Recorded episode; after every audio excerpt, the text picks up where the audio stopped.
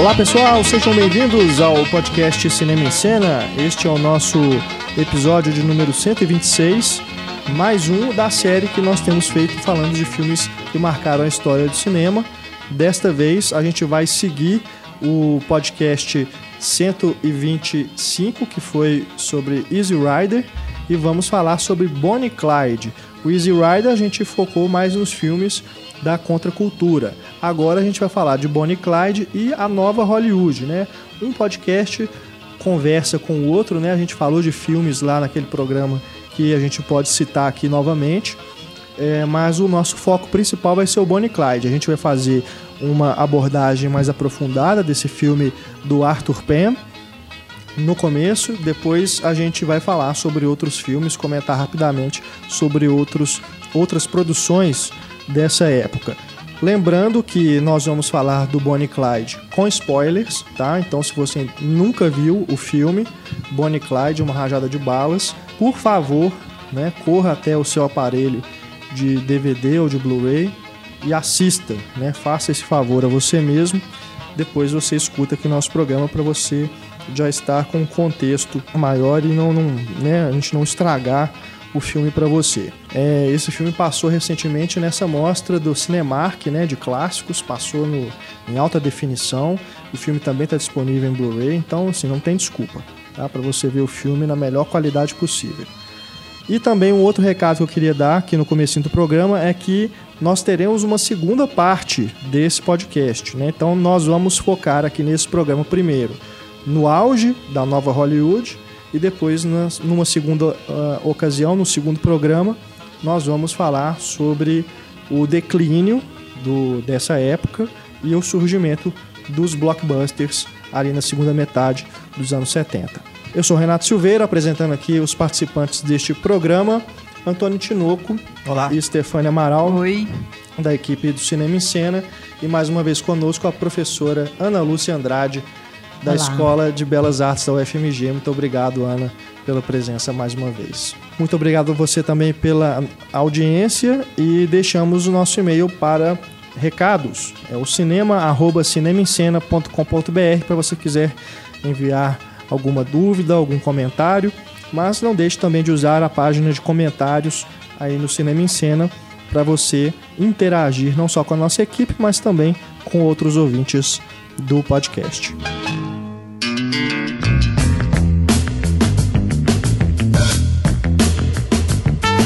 Antes da gente começar a debater aqui sobre o Bonnie Clyde, vamos fazer só uma breve introdução sobre essa época. Afinal de contas, a chamada Nova Hollywood, ela surgiu em função do declínio da Hollywood clássica, né, da chamada Era de Ouro de Hollywood, que tinha aquelas grandes produções, né? Enfim, já falamos de algumas aqui no, no podcast, mas foi justamente ali por volta do, do, de 1963, né, com o, realmente o fracasso de bilheteria, os, os estúdios investindo muito dinheiro e o público já não tão interessado naquelas produções mais pomposas, grandiosas, é, os estúdios realmente entraram em crise. Né? Paramount, Fox, Warner Bros. E a nova Hollywood ela surge justamente de uma necessidade dos estúdios se reinventarem, pegando aí uma visão nova de diretores que estavam é, começando suas carreiras, muito influenciados pelo cinema europeu, a novela vague principalmente, e eles ofereceram então uma nova visão, atendendo a uma demanda também de público, curiosamente, parte dos filmes B. Né? Naquela época, os drive-ins, né, que passavam aqueles filmes de ação, de terror, os filmes psicodélicos, né, que a gente comentou aqui, produzidos lá pelo Roger Corman. Então essa turma toda que começou ali fazendo esses filmes B, atraindo um público jovem, né, é, com fome de coisa nova para ver na tela, de um talvez um entretenimento mais escapista.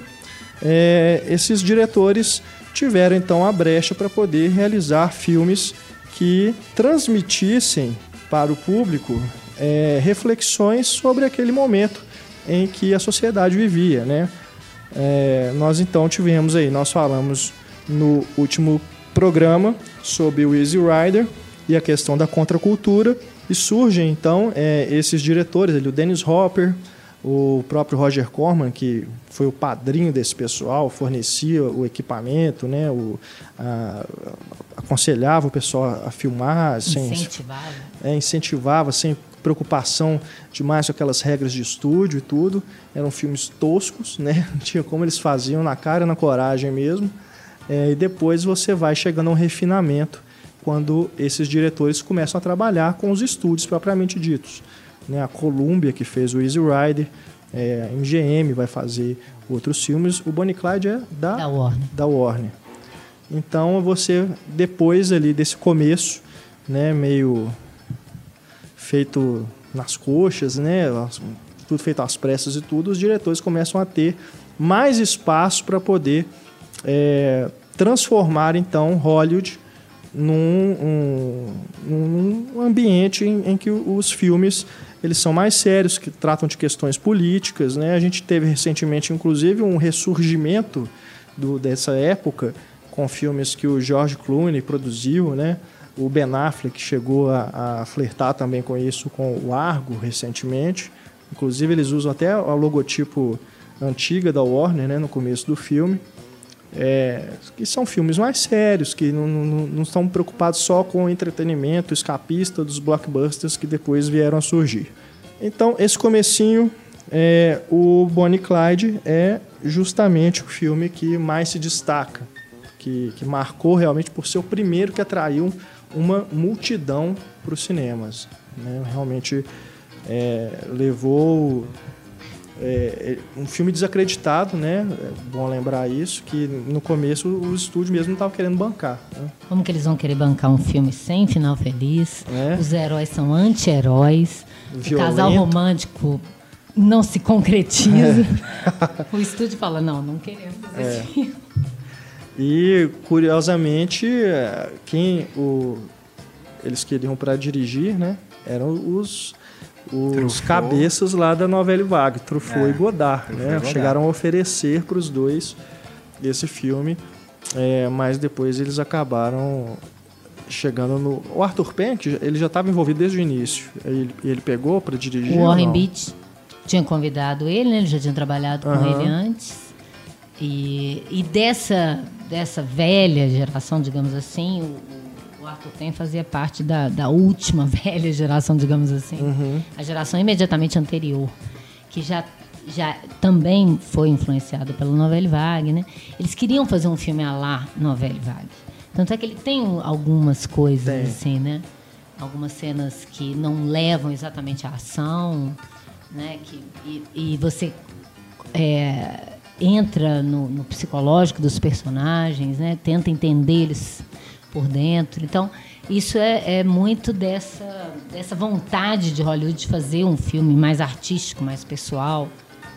Que não, isso era possível, mas driblando sempre os estúdios. Né? O Hitchcock, o Nicholas Ray, o Billy Wilder, sempre eles, de certo modo, se acomodaram às regras do estúdio e tentaram burlar dentro daquilo que eles conseguiam.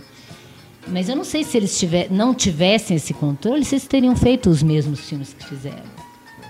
Né? Então, o que marca muito essa geração, né? se a gente pensar em 66, o Código Reis é extinto, né? os estúdios começam a entrar em colapso, porque eles não estão acompanhando essa, essa nova geração. E você tem uma, uma, leva de. Porque os executivos também eram todos muito mais velhos, né?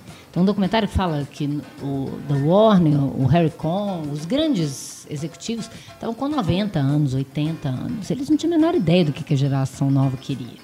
Para eles era um bando de cabeludo reclamando do dever cívico de ir na guerra. Então, é, vem uma, uma leva de executivos jovens né, que estão interessados em, em, em, atrair esse público, mas também não sabem como, porque eles estão trabalhando com uma geração de gente muito mais velha, né, da geração pós-guerra.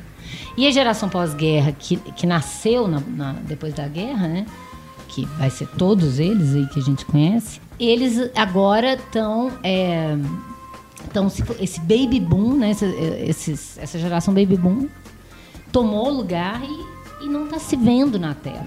Se você pega os filmes de jovens que eram feitos na época, né, a gente até falou um pouco na semana passada, né, os filmes da Turma da Praia, é, que eu lembro de um documentário dos Beatles que o Paul McCartney falando que eles odiavam o pessoal da Turma da Praia, né, a, a, a Netflix, né, aqueles cantorezinhos que uma gravadora é, pagava para ele trabalhar no cinema para lançar a carreira do cara e com valores muito antigos, né, que não, não representavam o que essa geração nova que estava protestando contra o Vietnã e outras questões de direitos, né, que não estava sendo representada na tela.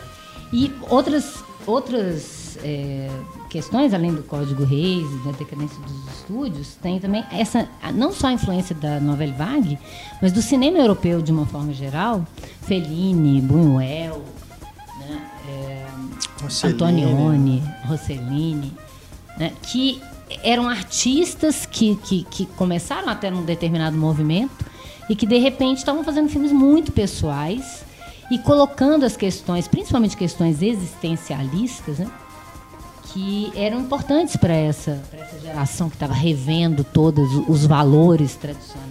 E lembrando também que esses diretores é a primeira de, de formação de diretores acadêmicos que saem da academia e que é, tem até uma entrevista, uh, não sei se é o Warren Beatty e o, e o Arthur Penn falando, um documentário que eu vi, que é, aonde você ia, em, em, volta das universidades, nos bares, em volta dos pequenos cinemas, você tinha grupos de pessoas discutindo cinema. Né? Um fenômeno muito parecido com o BH, que teve o movimento cineclubista nos anos Sim. 60, né? em que as, os jovens universitários intelectualizados queriam discutir cinema, né? novas formas de se expressar através do cinema. Muito por causa desses filmes que representavam a juventude que você não estava vendo em Hollywood ainda. E essa ideia do, do filme B também, é, que estava começando a, a, aflorar desde os anos 50, na verdade, se a gente pegar o filme do, do, do Caçavetes, né, que custou 40 mil dólares, isso é muito animador para um jovem, né? Fala assim, olha, eu não preciso de milhões é. de dólares para fazer um filme. Eu pego uma câmera, um apartamento e dou um jeito de filmar, claro, né? Você tem que ter o talento também. A, a câmera na mão não é, adianta sem a ideia na cabeça. Nada. E isso vai ser muito inspirador. Tanto é que, para eles, todos eles citam o Cassavetes como o Papa. Né? É o Cassavetes e o Roger Corman. O Cassavetes que deu esse, esse, esse impulso ali dentro e o Roger Corman provando que era bom, era, era dava para fazer filme de qualidade com pouco dinheiro. Né? Que é uma escola o Roger Corman, se você for é. pensar, é. né? Ele pegou esses meninos todos recém-formados, que estavam tentando trabalhar na televisão. Ele mesmo fala, ele não pegava qualquer, ele via aqueles que ele percebia que tinham talento, tipo Coppola, né, o Peter Bogdanovich, e, e começou a trazer, esse, atrair esse pessoal e, e, eles falavam, mas como é que eu faço? Ele, faz. É. Olha a grande aula dele. Faça, você tem talento, faça. Você já aprendeu na escola o que você tem que fazer. É. Só fazer o filme. E não tem regra, né? Não tem aquele produtor na sua, no seu cangote falando faz isso, faz aquilo. Então, era uma liberdade muito boa, né? O Coppola é. fala que foi a, a, a pós-graduação dele mesmo foi o... O Corman, ele mesmo não é um diretor bom. É. Mas ele formou excelentes ele, diretores ele, né, ele nessa escola. Percebe, ele era um caçador de talentos. É. Né? É, meu, ele, a gente está tomando como base aqui o livro, né? O como a geração Sexo, Drogas e Rock and Roll salvou Hollywood e também o documentário que foi feito a partir desse livro, que tem o mesmo nome. É, em inglês, para você quiser procurar aí, né, é Easy Riders, Raging Bulls. É até tranquilo de, de você encontrar é, na internet, eu não sei se foi lançado aqui no Brasil, o documentário é de 2003. E nele tem depoimentos desse pessoal todo. É, a gente também está tomando como base para discussão também é, o outro documentário que chama Uma Década sob Influência, né? A Decade Under the Influence, né? em inglês, também de 2003, mesmo ano do outro. É, você também pode procurar aí para você que estiver interessado em assistir. Acho que no YouTube tem, eu acho que eu até linkei no último programa na parte do extras a, um, primeira, parte. a primeira parte, né? Mas é só procurar aí que você encontra. E, esses, e esses também tem, tem depoimentos dessa galera toda. São muito elucidativos, né? É. é muito bom ver os próprios diretores hoje revendo isso, né? Uma, é. uma, uma, uma, uma, leitura mais crítica do próprio Sim. período. Né? Uhum. E o Corman ele fala que ele não esperava que esses caras, esses diretores fossem ser tão bons.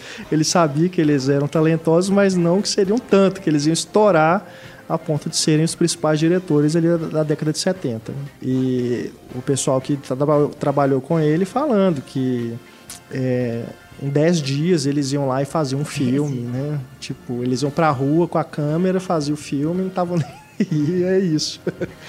Quando eles entram no esquema, imagina o Coppola, sai do Demência 13 e cai no, no Poderoso Chefão. Loucura total. É um meio de produção totalmente diferente um do outro, uhum. né? Muito discrepante. É. E essa coisa né, dos drive-ins ser um nicho para esses jovens, né? Porque se, se você for pensar, é, a Hollywood clássica ela é formada por um conceito de filmes para a família. Né? Você tem, claro que você tinha gêneros específicos adultos, né? De, do filme no ar mesmo, filmes de guerra. Mas é, você tem uma coisa, se você pegar em 1965, o maior sucesso dos estúdios foi a Noviça Rebelde. A Noviça Rebelde deu um público tão grande que os estúdios pensando, meu Deus, como é que a gente faz? Para onde a gente vai? A gente só perdendo dinheiro. Eles começam a querer fazer musical. Ah, deu certo, então vai ver que é musical. Começa a fazer musical, Hello Dolly, e é um fiasco atrás do outro, eles gastando milhões, né? Enquanto o Roger Corman fazia um filme baratinho em 10 dias, né? Uhum. Eles fazendo filmes a custos. O Lily, Me Adorava Espião, 22 milhões de dólares. Camelot, 15 milhões de dólares, né? É, Os Aventureiros do Ouro, 20 milhões de dólares. Juntar o western com, com, com musical, eles estavam malucos, querendo saber o que, que a gente faz para atrair essa geração. E aí, é, essa síndrome né, da, da, da, da Novice Rebelde, que eles falam que é o último grande filme de Hollywood, né? Depois dos fracassos de Cleópatra e tudo mais, esses filmes que quase quebraram os estúdios. Se você for pensar, né? Eu estou com os dados aqui de um livro, Cinemas Nacionais contra Hollywood, que ele fala que a maior crise, né? Da, que, que conheceu, que vai culminar em 69 com... Por isso que o Easy Rider é tão importante, que eles falam, gente, a gente pode fazer um filme barato, que lucra e a gente ainda consegue acompanhar essa, geração, né? Porque em 69, é, cinco grandes estúdios declararam é, perdas de 110 milhões de dólares. Né? E foi apenas o primeiro dos três anos de uma crise que fez com que as majors perdessem aproximadamente 500 milhões de dólares. Então, para essa geração velha, mais velha, né, que não queria ver sexo nem violência no cinema, eles falavam, bom, vamos investir nisso, porque isso dá dinheiro. Esse livro até que é um livro até um pouco xiita, que ele é muito contra Hollywood, é, como título... o próprio nome diz. e ele fala isso, como que, que na verdade Hollywood não estava preocupado com novos formatos no, de contar história, em dar visões a novos artistas. Não, estava preocupado com lucro, como sempre foi. Então, se os filmes de família não dão mais lucro, vamos investir nesses filmes de porra louca. né? E o, o Sidney Pollack fala nesse, nesse documentário que você citou, da década sobre influência, que é, nós amávamos o cinema clássico, mas parecia ser parte de um outro mundo que não combinava com a gente. Né? E tudo era novo. Né? Tudo era aberto, tudo parecia possível. Né? Filmar nas ruas, fora dos estúdios, por exemplo. Né? Novas formas de se contar histórias, novos focos de abordagem de história. A história não precisa acontecer alguma coisa. Né? Pode ser uma, uma relacionamentos ou um dia na vida de alguém. Você vê que isso é uma influência do, dos outros cinemas, né? Da novela vague, que já vem da influência do neorrealismo. E também, uma coisa que é importante, que quase não se fala, mas que, que se a gente for pensar nessa onda de ingleses que estava em Hollywood nesse momento, o free cinema inglês, que vai derivar da novela vague, né? E que vai ser é, talvez um, um, um, mais do que a novela vague, né? Porque o Godard ainda estava preocupado com uma forma muito diferente de contar a história, mas o free cinema não. As histórias eram clássicas, contadas normalmente, só que por um foco e um ângulo que antes não se contava. Né? Esse jovem que antes não podia pagar ingresso porque ele ia com os pais, agora esse jovem trabalha e ele paga o seu ingresso e ele não quer ver filme que a mãe dele também vê. Ele quer ver um filme para ele. Por isso ele vai em drive-in, por isso ele vai atrás de filme psicodélico, né? Uhum. É, filmes diferentes daqueles que ele estava acostumado a ver. Então, por mais que esses cinéfilos amassem esses filmes, esses filmes não os representavam, né? Você não, ele, eles não se viam na tela, como eu falei no, no outro podcast. Primeira vez que eles começam a ver alguém levemente parecido com eles é em 55 com Juventude Transviada. Uhum. Né? E antes disso, quase nunca. É. Então, esses valores tradicionais que o cinema sempre procurou colocar, e que depois ele vai tentar fazer isso, né? A gente até falou isso, mesmo com esses filmes de motocicleta, esses filmes psicodélicos, tenta ter um teor moralista ali para poder também o cinema passar uma ideia de que aquilo como se aquilo não fosse um bom exemplo para para a juventude, né? Uhum. Esse livro fica falando muito sobre isso, né? Que os filmes não tinham conteúdo político nem revolucionário, eles só queriam falar mesmo dessa geração. Mas se a gente for pensar, a Novela Vague também, a Novela Vague não tinha exatamente um contexto político, eram conflitos burgueses de jovens querendo seu lugar no mundo como qualquer outra pessoa, né? que é, não tem que batalhar para sobreviver.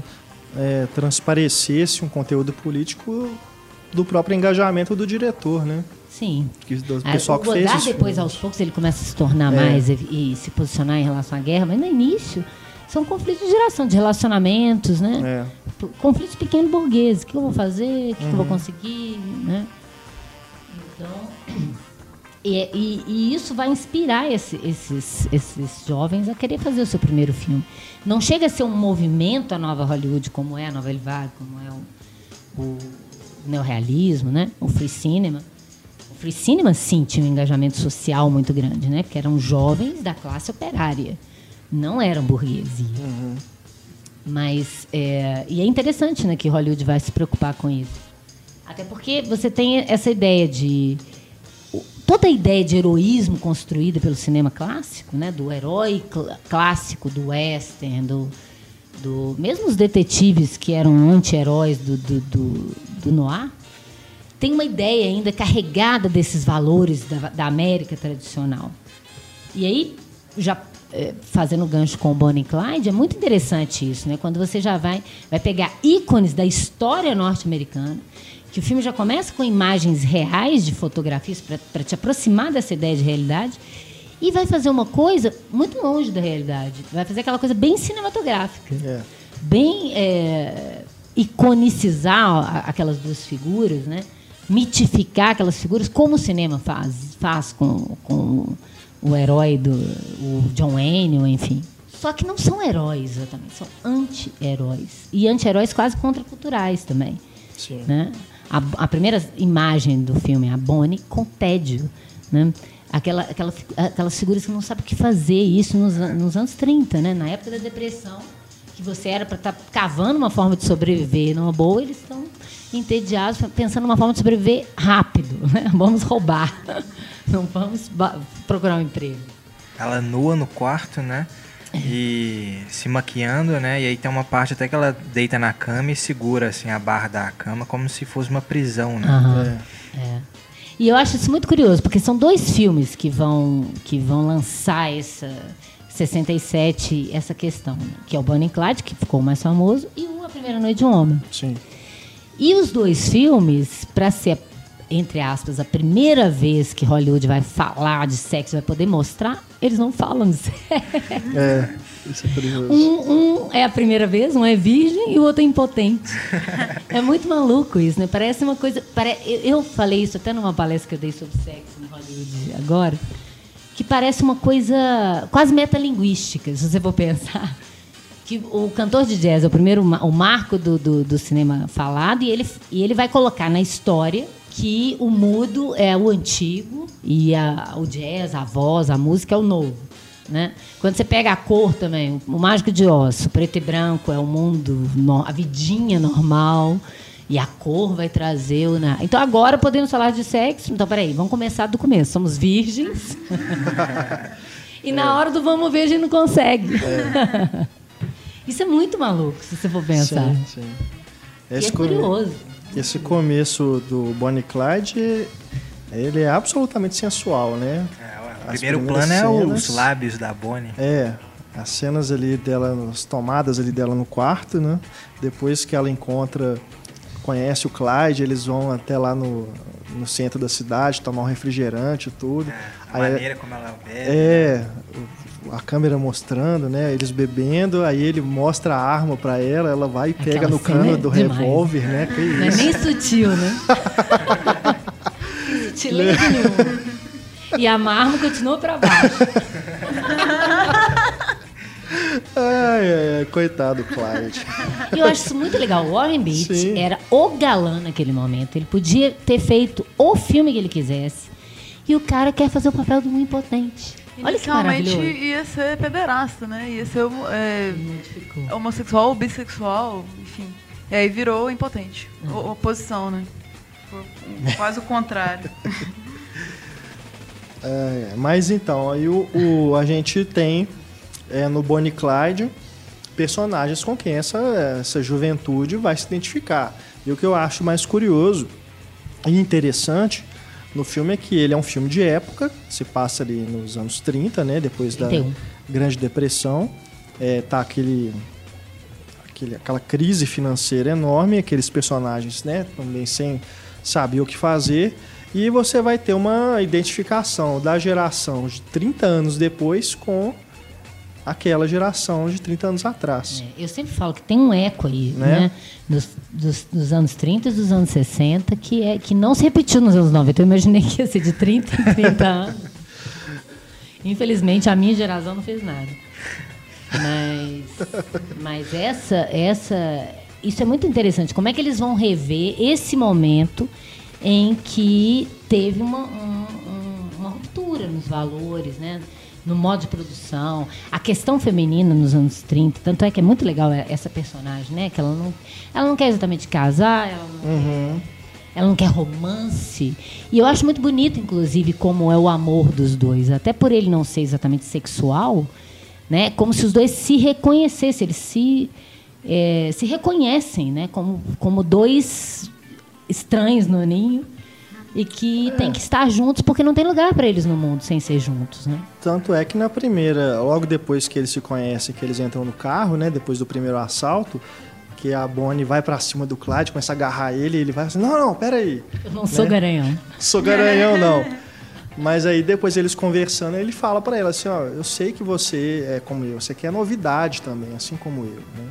Que é bem isso. É, você não quer essa, essa vidinha, né? de- de- E aí quando você vê a mãe dela, quando você vê a- a- as pessoas daquele É. você, você começa a entender, né? Que na verdade, claro, que o filme está transpondo para aquela época, para aquele, para aquilo que aconteceu de fato com o casal e tal. Tem até um documentário que você vê a- sobre os dois mesmo, de verdade. Tem fotos, tem fotos da- do carro metralhado, muito parecido com o que o Arthur Penn fez no, no final, né? É, aí você vê que realmente eles, mesmo para aquela época, nas fotos deles, você vê que eles são diferentes do, do pessoal dos anos 30. Né? E isso, num eco projetado 30 anos depois, fica essa geração contracultural que eu estava falando. Eu não sei o que. Não que, que contracultura seja vamos roubar e vamos viver, não, não é isso. Mas, tipo assim, não, não precisamos respeitar exatamente leis. É aquela ideia de que vão morrer jovem, tem um cadáver bonito. Né? Então, vamos viver tudo agora. Ela, ela fala que ela não quer ficar igual, velha igual a mãe dela, né? E, e aquela coisa bem... A mãe dela parece de, de outro século. É.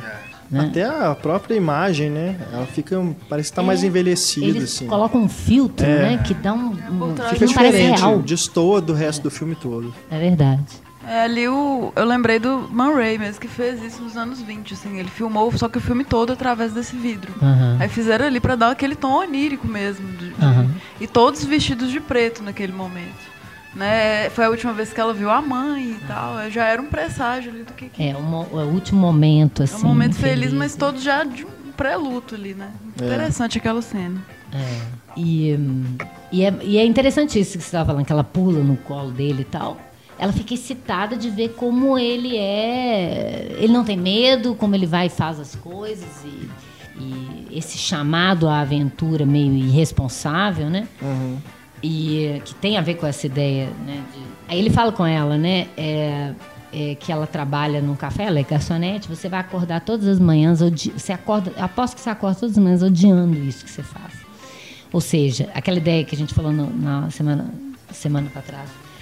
É, eu vou querer trabalhar para ganhar dinheiro e a minha vida vai ser isso, e eu vou ter um dinheiro, e é só isso que eu vou viver? É, não existe uma outra possibilidade de, de, de vida?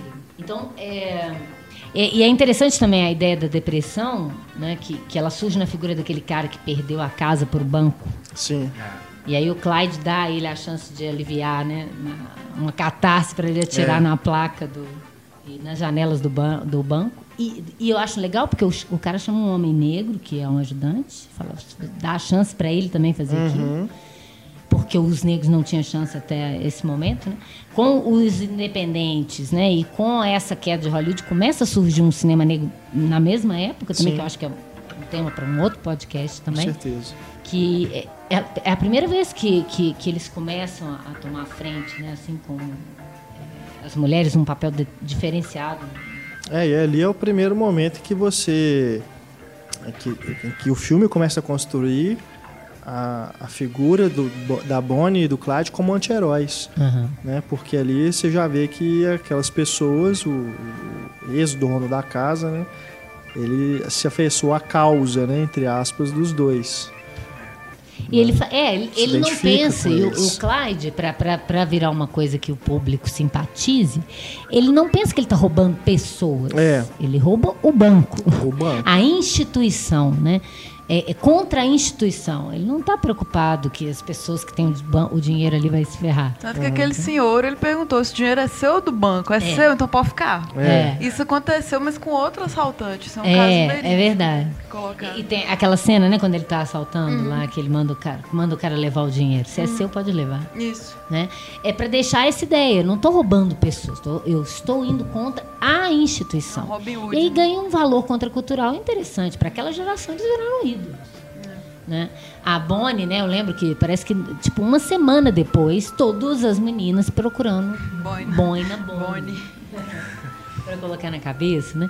Tem um clipe do Sérgio Gainsbourg com a, com a Brigitte Bardot, Bonnie and Clyde, ela vestida igual a, a Faye Dunaway, né? Você vê que é uma coisa que vai influenciar os jovens no mundo inteiro. É impressionante como também, né? A, a, a novela vaga alimenta Hollywood, Hollywood devolve e eles se retroalimentam, né? É. O Clyde, inclusive, fala, né, que com um policial que os fazendeiros estavam protegendo eles, né?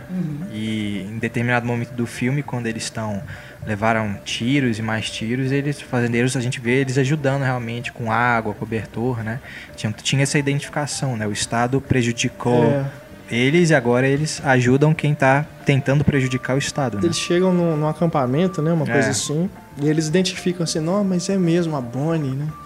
Eles ficam assim, não, não. Eles ficam até orgulhosos de estarem ajudando os dois. E esses equipamentos, esses acampamentos, eles eram comuns, né, na época da depressão, que as pessoas não tinham mais terra, não tinham para onde ir, ficavam arrumando nos seus carros, fazendo é, comunidades ali, que isso tem no, na, Linhas da Ira do, do John Ford, né, que ele resgata isso.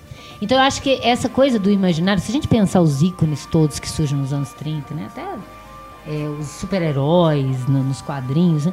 Isso era uma forma de catarse do povo, pro povão, que não tinha para onde ir, né? Sem saída, vendo o país mergulhando numa crise. Então, de repente, ele projeta nesse, até num bandido, né? Uma ideia de uma vida que mais interessante, que ninguém vai querer viver também para não correr risco, mas que você sublima através desses, de- desses bandidos, assim como, de certo modo, os Billy the Kids da vida antigamente, né? Que viraram heróis, né? São figuras que não são exatamente vistas só como bandidos no sentido ruim, né? As pessoas Sim. exaltam isso na, na história americana.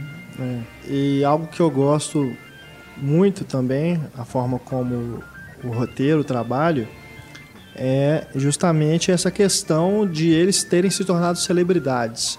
Você descobre junto com eles, né? junto com os dois, porque em nenhum momento você vê é, isso no jornal e tudo assim. E na hora que eles descobrem, você também descobre que aquilo tomou uma proporção que eles já são, estão sendo procurados e tudo. Então, é, o filme te coloca isso de uma forma quase subtendida, que você está acompanhando realmente os dois a, a todo momento. Você não sai ali da companhia deles para poder saber o que está acontecendo ao redor. Né? Você, você, fica sabendo junto. É. né? Depois, quando eles é, eles vão nas famílias, né? Na, na, na, família dela, e aí a mãe dela também já está sabendo de tudo, né? Depois, no, o pai do, do rapaz, né? Que é o amigo deles, o C.W. Moss, também. Pula, Michael É, enfim, isso fica assim, está acontecendo, mas a gente não está tendo essa consciência enquanto assiste ao filme, né? Você fica sabendo junto com eles quando eles também. E, e é muito engraçado, né? Ah, esses heróis desajeitados, esses anti-heróis desajeitados, né? Eles vão fazer o primeiro assalto, um banco falido. É. e é muito engraçado aquilo dele chamar o cara para contar para a Bonnie. É, não, explica para ela, porque ela não vai acreditar quando eu falar. E depois ele rouba o supermercado também de uma forma muito desajeitada e só por, de, por comida. É. Né? Ele não está roubando, quer mais, né? não quer além daquilo que ele precisa. Uhum. E ele acha um cúmulo o homem tentar é. atacar ele com um cutelo, né? Tipo assim, gente, eu só tô querendo comer, eu não tô querendo matar ninguém, né? Isso antes até dele matar alguém. Uhum. Isso é muito legal, porque se não tivesse essas questões, que eu acho que é, são três roteiristas, mas eu acho que isso parece muito. Tem umas, uma, umas cenas que são muito do Robert Town. Você vê que é dele. É a coisa de um bom roteirista que sabe aonde que você tem que pôr pitadas para poder não perder o público ali. Ainda mais quando você está uhum. trabalhando com um personagem que não é muito agradável, né? E o trabalho dele, eu até li no livro mesmo do Peter Biscayne, que ele alterava a ordem das cenas, assim. Uhum. Então, aquela hora que a Bonnie fala pro agente funerário que entra no carro, tira esse cara daqui e tudo, ele, ele antecipou isso ia ser mais pro final, então ele colocou um, um clímax mais certo ali. E uma coisa que, ele, que incomodava ele na juventude era que nos filmes os personagens nunca conferiam o troco, e sempre tinha vaga para estacionar. Então ele mudou isso no filme. Ela, ela conta todos os centavos do troco, não, tá ok. E, e, ele quase não consegue fugir porque estacionou o carro é. ali, né? Então ele muda é, e deixa próximo, né? Até o, o, tiro que ele dá no primeiro cara, no, pelo vidro do... Sim. Né, que o Arthur Penn fala isso também, né, no, no documentário, que é, pelas regras do Código Reis era proibido você mostrar atirando, a arma atirando e o alvo no mesmo plano. Uhum. Você tinha que ter um corte na montagem. Olha que loucura, como se isso depois. fizesse alguma diferença. É, é os filmes do Bogart, né? James é. Cagney. Você atira e só... E aí tá fora de campo, né? A morte do assassino. Geralmente, um plano de detalhe na arma, porque você também... É, é difícil você ver o sujeito com a cara má, a não ser que ele esteja matando o vilão. É. Mas... E aí, ele falou isso. Ele queria mostrar o que acontece mesmo. Então, aquele, aquele plano que é é, ele fala que é o primeiro, mas se a gente for olhar, tem um plano assim no, no Hitchcock também. Lá para trás, no Cortina Rasgada, se não me engano. O sujeito leva um tiro na cara. No, os pássaros, o cara arranca o olho, mostra o rosto dele. Uhum. Enfim. Mas em, aquele, aquela, aquele momento que ele dá o tiro no, no, no sujeito no vidro e estilhaça o vidro, né? E dá um impacto muito legal, porque você não vê o sangue explodindo, mas o vidro estilhaçado uhum. te dá esse, esse impacto. Né? Então, o Arthur, eles estavam meio igual adolescente mesmo, igual o Godard fala no, no documentário sobre a novela Vague, ele fala, não pode fazer isso? Então vou fazer. Nunca fizeram isso? Então vou fazer. Então, eles estavam meio nisso, né? depois de anos, né? quase 100 anos de cinema, né? se você for pensar, desde 1895. Mas 60 anos, pelo menos, de, de, de censura, em que as coisas não podem ser ditas, agora eles têm liberdade para falar do que quer, né? É, fazendo aí uma relação aí mais para frente, é, com um ícone da cultura pop, Star Wars, a gente lembra aí do, do famoso caso de quem atirou primeiro, Han Solo ou Greedo, né? Ou seja, quando o George Lucas fez o, o, primeiro filme, em 77, nessa época da nova Hollywood, ele teve toda a liberdade para na cabeça dele, né? Ah, sou descolado, tudo, vou criar um anti-herói aqui que é o Han Solo que vai atirar primeiro e matar o cara. Aí depois ele envelhece, fica careta, faz a edição especial, retoca lá para o Han Solo não ser o bandido, né? Que atira ah, primeiro sem motivo. Pô, vê se, na, né? Não, e modifica o personagem, inclusive. Totalmente, né? É, sem, é, com toda razão os fãs reclamaram. Né? Depois ele tentou consertar ainda, quando o filme foi relançado em Blu-ray, agora os dois atiram ao mesmo tempo. Coitado dos filhos de Jorge Lucas. Pensa bem, um pai que, que. Se bem que ele nunca foi exatamente não careta, né? É. Mas enfim. É, mas naquela época ele ainda era mais, né? Ah, É, naquela Pode época- fazer isso. Era até ve- vergonhoso você ser careta naquela época. Hoje também é, mas naquela época era pior. Exato. É, o, o Spielberg também, né? Com o negócio do ET lá, das armas, que ele retocou digitalmente, né? Porque os policiais estavam É, apontando armas para as crianças. E ele, ele, pelo menos, admitiu depois que errou e ele renega a versão re- restaurada, né? Nossa, se Mas, fosse enfim. assim, não podia ter nenhum personagem do, do John Wayne no Rastros de Ódio. Ele nem faria aquele papel. Né? Mas acho que é isso mesmo. É é a própria explicação deles, né? Que eles estão pensando nos filhos, né? Vendo aqueles filmes. Eles envelheceram e ficaram careta também. Começaram a pensar como os pais. Isso que eu tô com dó dos filhos deles. Tomara que vire um bando de porra louca. Pior que no- nos dias de hoje, né? Com, a- com o jeito que as pessoas estão mais caretas mesmo, é ver até. A gente não, não imagina isso acontecendo. É. Mas vamos voltar então lá pro. E Bonnie eu acho Clyde. legal, depois dessa cena que o, o Clyde mata o cara, é a primeira vez que ele fica excitado.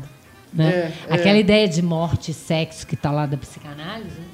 Mas só que ele não consegue, né? Mas aí Que tem uma insinuação estão de no- sexo oral, no que quarto, também né? raríssimo pra Também, é. Aquilo ali, eu lembro quando eu assisti na televisão, eles cortaram, né? Quando passava na Globo. Ela ia baixando assim, cortava, mas você continuava imaginando. né? Não, você vê que ele tá surpreso também, né? Você vai, que isso? Opa! É, dizem que a Bonnie era uma ninfomaníaca na vida real, assim. Uma ninfomaníaca É, ela um é. impotente. Que, que casal perfeito. Casal perfeito, né? Os opostos. Ai, meu Deus. É. E Mas poeta, isso- né? Que ela fez aquele. é, mandou pro jornal, isso aconteceu mesmo. Ela escrevia poemas. A, a Real Bonnie. É, a Blanche Barrow também, ela. A Real, ela processou o filme porque retrataram ela bem mais velha, histérica. E na verdade ela ajudou o Clyde, então ela ficou nervosa com isso, assim. E eu- é Eu um acho pra- aquela atriz tão eu acho exagerada e ela ganhou até ela Oscar, ganhou né? o Oscar, gente, isso é Eu achei terrível. muito exagerado. Não. Ouve, ouve. É a parte ruim do filme Parsons. é ela, né? É, Assim, quando eu ela surge, você já acha assim, né? "Ih, vai- Essa mulher me careta, né? Vai, vai atrapalhar, você fica torcendo pra ela sumir logo. Logo. Você fica incomodado igual a Bonnie. É. Aí depois você percebe que ela vai continuar com eles, aí ela ainda começa a ficar mais, né, com a cabeça aberta e tudo, mas continua sendo chata, Insuportável o histérica. Depois personagem. naquele momento lá que que chega a polícia, né, no hotel que eles estão dormindo, aí ela sai correndo com aquele machadinho na mão, que é uma coisa que E eu acho ela, eu Muito acho ela tão fora do aquela tom cena. do filme. Ninguém tá. Não é só o personagem que é chato. Faltou uma mãozinha ali, porque ela tem uma diferença de atuação em relação aos Por que ela ganhou o Oscar? Tem algum motivo, assim? Ué, Acharam legal aquilo. Ser a pessoa certa, o momento Coadjuvante, oportuno, é, a gente né? nunca sabe, né? É porque a Tanta única- gente ruim Ah, que já não, ganhou cara. como coadjuvante. Muito ruim. é uma das poucas no filme que são contra os dois. É, e a Bonnie fica só mais legal, né, perto dela, assim. Super cool, assim. Não, e o Gene Hackman, tão legal, É, né? Bem, é, por que o ele Bush, tá- né? Você fica assim, por que, que ele tá com essa mulher? Qual é o motivo? Que, que ela que não, não morreu de uma vez. Tanto é que na filme, hora pelo que, menos. que ele tá sozinho com o irmão, que aí ele, ele meio que se liberta, assim, né? Agora eu posso falar, posso gritar, posso falar. E é legal que eles gritam, uhul! E lá É. dentro mesmo eles estão meio, tipo, o que nós vamos fazer, hein? Pra se divertir, hein? Tipo, não têm nem É, ideia. Eles É, tá ficam meio todo assim, mundo né, entediado, parado, né? assim, pensando. Que O legal é, agora? coitada da Bonnie, depois daquela cena que ela tenta, né? O sexo e não consegue. Aí ela volta pra cara de entediada do início do filme, né? É, Ela continua entediada. Porque o problema dela é sexual, eu acho. Mais do que a ação que ela queria. É um tipo de ação específica que ela queria, que ela não consegue mesmo no bando. Mas é interessante também como que o filme vira um road movie, né? Depois que eles pegam os dois, É. né? Ali é para ajudar nos assaltos e o, o rapaz também, né? Que é o primeiro que eles pegam. Que é o agente funerário, né? Não, que, é que eles dão, que eles raptam. O, o Moss. Ah, não, tem, é, Moss. tem o moço Que eles mesmo. pegam no posto de gasolina. né? funerária depois, já estão os três, Ele é bem verdade. desajeitado também. É. Essa Ele é faz a tatuagem, né, pra eles. É, exato. É, é engraçada a cena, né? Na hora É. que eles pegam. E ele abandona Eles tudo, assim, convidam né? ele. Que nem a Bonnie, né? Sim. A Bonnie também abandona tudo pra ir pro Clyde. Só vai perguntar o nome dele quando eles já estão, já roubaram, já estão É. no carro, escapar, né? E o CW Moss também, ele vai, rouba a mercearia posto lá dele, É. né? E vai com eles, não querem saber. Não tem laço que prende nenhum Uhum. dos dois ali, né? Tanto é que só depois, no final, que você descobre que ele tem um pai. Tem um tudo, pai, né? é. É. Até então, era um cara que tava, saiu da prisão e tava ali é, ganhando a vida num posto de gasolina porque não tinha mais nada pra fazer. Essa questão da violência também chama muito minha atenção porque o, o, o Clyde ele fala, né, que ele matou aquele é o primeiro homem, né, desse do olho, porque realmente era preciso, né? Eles eles na no assalto do banco, né, ele ele não mata o policial quando o policial tenta reagir, ele atira na arma do policial, né? Sim. Então eles não são assaltantes assim violentos, assaltantes criminosos sádicos, né? Uhum. E o ato mais sádico do filme é o ato final, que é feito pelos policiais, né? É, exatamente. A brutalidade máxima daquela cena é que você viram duas peneiras humanas. Covarde. Covarde é, é- são feitas pelos policiais, não que por podia eles. ter prendido eles, né? Não É. precisava ter feito aquilo, né? Uma armadilha. Como, É, com como nunca precisa fazer nada disso, né? Você tem a lei para prender e ser julgado. Você não tem que fazer justiça com as próprias mãos. Vingança do policial lá, né? É. Do Texas Ranger, né? Que eles fizeram a zombaria com eles antes, né? Que é o representante da velha geração. É. O Texas Ranger, né? O, gua- o guardião dos valores, da, da tradição da pátria.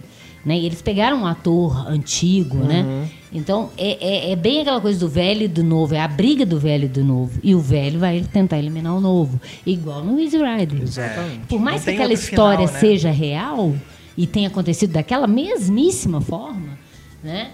Você tem um, um- um- uma- um diálogo aí muito grande com essa ideia das, das gerações que não se batem. É. E 30 anos atrás, isso é muito legal. Você pegar aqui o, o Truffaut, quando fez o Julie Jean, baseou num livro que não era em, outros, em outra época, ele pôs um filme de época para parecer que aquele trio era atual. Né? Então, eles vão, vão falar da nova geração? Vão, vão falar de 30 anos atrás. Isso é muito legal, né? Para mostrar que, na verdade, isso existia, só que a gente nunca viu. Desde os anos 30 que existem pessoas como a Bonnie. Agora, nos anos 60, com a ideia de amor livre, que vocês acham que os meninos estão transando sem ser casados? E o Estado eliminando, né? Assim como Easy Rider, o Estado eliminando da forma mais bruta, assim. A sociedade, o Estado, assim. Ainda mais depois de ter virado exemplo. É. Né? Porque tem uma, uma, uma, uma- uma sequência muito legal de montagem, que aliás a Didi Allen, né, que é a montadora do filme, que famosa até pela sequência final, mas tem uma sequência de montagem muito legal que é a- quando eles vão se tornando profissionais, que ele vai fazendo vários assaltos e vai mostrando como é que no início eles chegam desajeitados, depois por fim já chegam quase com a mão nas costas, já roubam, em dois segundos já sai, né? Rapidamente você vai vendo essa essa É. essa evolução. Isso e é aí que tem o índice disso aí, de que eles estão ficando famosos, né? Que aparece a testemunha falando, tudo que eu sei é que eles agiram bem comigo e eu vou Aham. levar flores no funeral Aham. deles, né? Aí você começa a perceber que o povão tá achando eles massa, não tá achando eles os filhos da mãe. É, enfim, mas o povão também, os, os, é, pessoal do, do interior, né? Pessoal de outras gerações, né? Igual esse homem que atira na placa, no banco lá com ele. E, e eles vão colocar a autoridade representada nesse sujeito, nesse, nesse Texas Ranger, né? É, a, a representação da lei. Só que ele fica com um ódio quase pessoal né, da, da coisa. Não- Ele não está preocupado em pegar dois bandidos. Ele quer pegar os dois. E covardemente. Tanto que é o único personagem que volta, né? Que some em determinado momento e depois ele retorna. E essa coisa dos anos 30 com 60, vocês vão pensar, porque é um filme de época, mas ele tem uma visualidade muito anos 60. Muito. Você tem calhambeque, você tem a cintura baixa, mas a Bonnie é de 67. Né? O visual inteiro dela. Então, eu acho que é uma forma de aproximar também né? Essa, essas duas gerações, assim, aparentemente tão distintas. Uhum. Lembrei da ponta também do Gene Wilder, que foi Sim. um dos, dos colaboradores também do filme. É, o agente funerário, né? Ele é o agente funerário. É, o que, Ah, é. que convidam ele pro carro, Isso, né? que aí que você vê que a Bonnie é supersticiosa. Né? Essa cena é, essa bem engraçada, né? Que ele Que eles vão atrás deles, né, no carro da namorada. Aí depois eles, eles vão embora e o- eles dão meia volta e aí o, o Clyde fala assim, não, vamos atrás deles agora. E eles estão se divertindo, né? Eles É. comem juntos e tal, estão brincando com o outro, e os dois ficam bem à vontade com, com a gangue dos Baron, né? Até o momento que, a- É, que perguntam que- a profissão do Gene Wilder, né? Aham. E aí quando ele fala sua agente funerária, É. a Bonnie lembra da mortalidade dela. Exato. Que, a morte tá aí, ela tá E tentando ela é hora. supersticiosa, dá a entender isso. Várias vezes que ela tem uns presságios, assim. É. Quando fala de morte, quando fala dessas coisas, ela não gosta. E ela lembra da mãe dela, né? Porque a mãe dela já é uma pessoa velha e tal. E na- logo na cena seguinte, ela meio que tenta escapar da gangue pra ir ver a mãe dela. Porque o Clyde acha que tá perigoso e tal. Então, é a mortalidade, ele batendo na porta. Eu li que na vida real eles realmente se depararam com esse agente funerário e que ele foi um dos agentes funerários da Bonnie mesmo. Ah, é? Sim. Olha. Que, que foi, na real, ele era um dos caras quando ela morreu. Então, Aí ela deve- teve mesmo uma... Ele deve uma até se ali. oferecido para ajudar. É, não, né? tem que ser eu, olha. Já sabia, já Porque conheço. conhecia, né? É. Mas é mesmo, na hora que eles estão dentro do carro, ele- o... eu não lembro qual deles que fala pro, pro Gene Wilder, né? Vocês são gente como a gente, né? Então é mais, é mais um personagem, mais dois personagens, né, no caso, é, de quem eles se afeiçoam, né? Porque não é nem polícia, nem autoridade, nem nada. Não representa nada daquilo que eles... média, normal. É, né? E me lembra quando eles descem do carro e eles fecham o vidro e ficam lá em volta, me lembra muito no no Hair, aquela cena que eles pegam, os hippies param o carro do cara para pegar o carro do cara para levar. E o cara fecha lá dentro morrendo de medo daqueles hippies, né? É a mesma coisa. Ele não tá com medo exatamente só porque eles são bandidos assaltantes de, ban de banco, porque esse povo esquisito, que não segue lei, né, que não não tá dentro das normas sociais. E é muito legal aquelas, aquelas, a sequência toda no carro, né? Mostrando isso, que eles não Sim. são. Porque ao mesmo tempo que, que, que coloca essa aura de heróis para bandidos comuns, por outro lado também humaniza eles, né? Não deixa eles também como monstros in- e- e insensíveis. Agora eu acho legal que o, o, o, o- o Clyde finalmente consegue trepar antes de morrer. E Pouco é- antes, né? Aí você começa a ficar ansioso, né? Você, Você gente, não é possível. Esse é o objetivo do filme. Qual é o objetivo da Bonnie? Sair do TED. É. Como que ela vai fazer isso? É, e é logo depois da, da parte da poesia, né? Que o Clyde fala, vira pra ela e fala, pô, você me transformou numa pessoa que, que todo mundo vai se lembrar, né? Exatamente. Ela seja, imor- imortalizou Imor- ele. me imortaliza, é, e aí ele ganha talvez a confiança que faltava, né? E consegue transar com ela. E aí, apo- depois disso, pode morrer. Depois é. É. Já E conseguiu aí? o que ele queria. A sequência final é realmente uma pequena obra-prima, né? Da montagem. A né? montagem é. montagem Sensacional aqui. Urgia de tiros. E eu igual acho ali. muito legal porque ele, ele, ele mostra no início os policiais escondidos, depois ele vai mostrar é, o ponto de vista dos buracos de bala no carro. Né? E, e Exato. os policiais vindo. Você vê os policiais vindo ver o estrago do ponto de vista deles. Né? Uhum. Você foi baleado também. Né? Você se- estava ali junto com eles, você não estava do lado dos policiais. É, perfeito. Não, o, o, o Penn, ele é um diretor de primeira qualidade, né? É. Milagre de Anne Sullivan, É, sim. filmes fantásticos. Sim. O... Mickey One, que é o primeiro, ele é estranho, mas é, é até estranho. Você fala assim, gente, isso é Hollywood? O, que é de 65, né? Que é o filme que ele fez com o Warren Beatty. Uhum. Você fala assim, mano, espera aí. Aí você vê que ele não é mesmo, ele não é da mesma geração do rock, dos outros diretores, não. O, tem também a cena que o, o, o Gene Hackman morre. Que ele começa na grua, assim, do alto e vai até a mão dele. É Né? verdade. Também é um plano muito bonito. É. Adoro o Gene Hackman, né, gente? Eu adoro ele. Nossa, é um, é um pontinho, mas ele fantástico. sempre. Fantástico. Dos meus tem atores favoritos. Gosto muito. Tem uma parte que eu acho interessante também, logo depois do Clyde atirar no, no rosto, né, daquele, daquele homem, que ele tá no cinema, né, com o C.W. Moss, Aham. e aí tá vendo aquele filme, né, o filme escapista Cavadores de Ouro, Gold Digger. é, Isso. das 33. mulheres, 33. as mulheres cantando que são ricas, né, que acabou a É. depressão e tal. É, isso é- esse- esses filmes da- dos musicais de- dessa época fizeram os Gold Diggers é, de vários anos, assim. Bem na época da depressão, os musicais com as mulheres é, cavadoras de ouro. né? Tentando dar esperança para a população. Mas é, é- é interessante que nesse mesmo, nesses mesmos séries dos Gold Diggers, que o Busby Berkeley está no meio, tem um- um, um, um número musical muito legal dirigido por ele, que é sobre depressão, mostrando as pessoas. É um musical, porque musical é para você alegrar e esquecer da vida. O musical é sobre depressão. Né, da, do, dos homens que foram para a guerra, as mulheres ficaram sozinhas e acabaram caindo ou em prostituição ou em dificuldade. Eu acho isso muito interessante. E acho legal eles terem colocado um trecho desse filme naquele momento. Né? Porque, na verdade, eles não estão lá atrás só de dinheiro. Né? Porque parecendo que eles estão querendo roubar para ficar ricos. Você não vê eles ostentando esse dinheiro, comprando coisas. Né?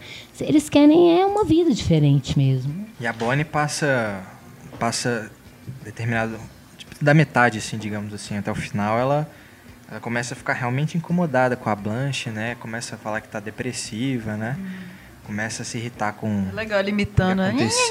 Faz uma, uma paródia dela, assim. É. é. Em determinado momento ela até fala assim que quando, quando isso começou ela achou que eles estavam realmente indo para algum lugar, mas é só isso.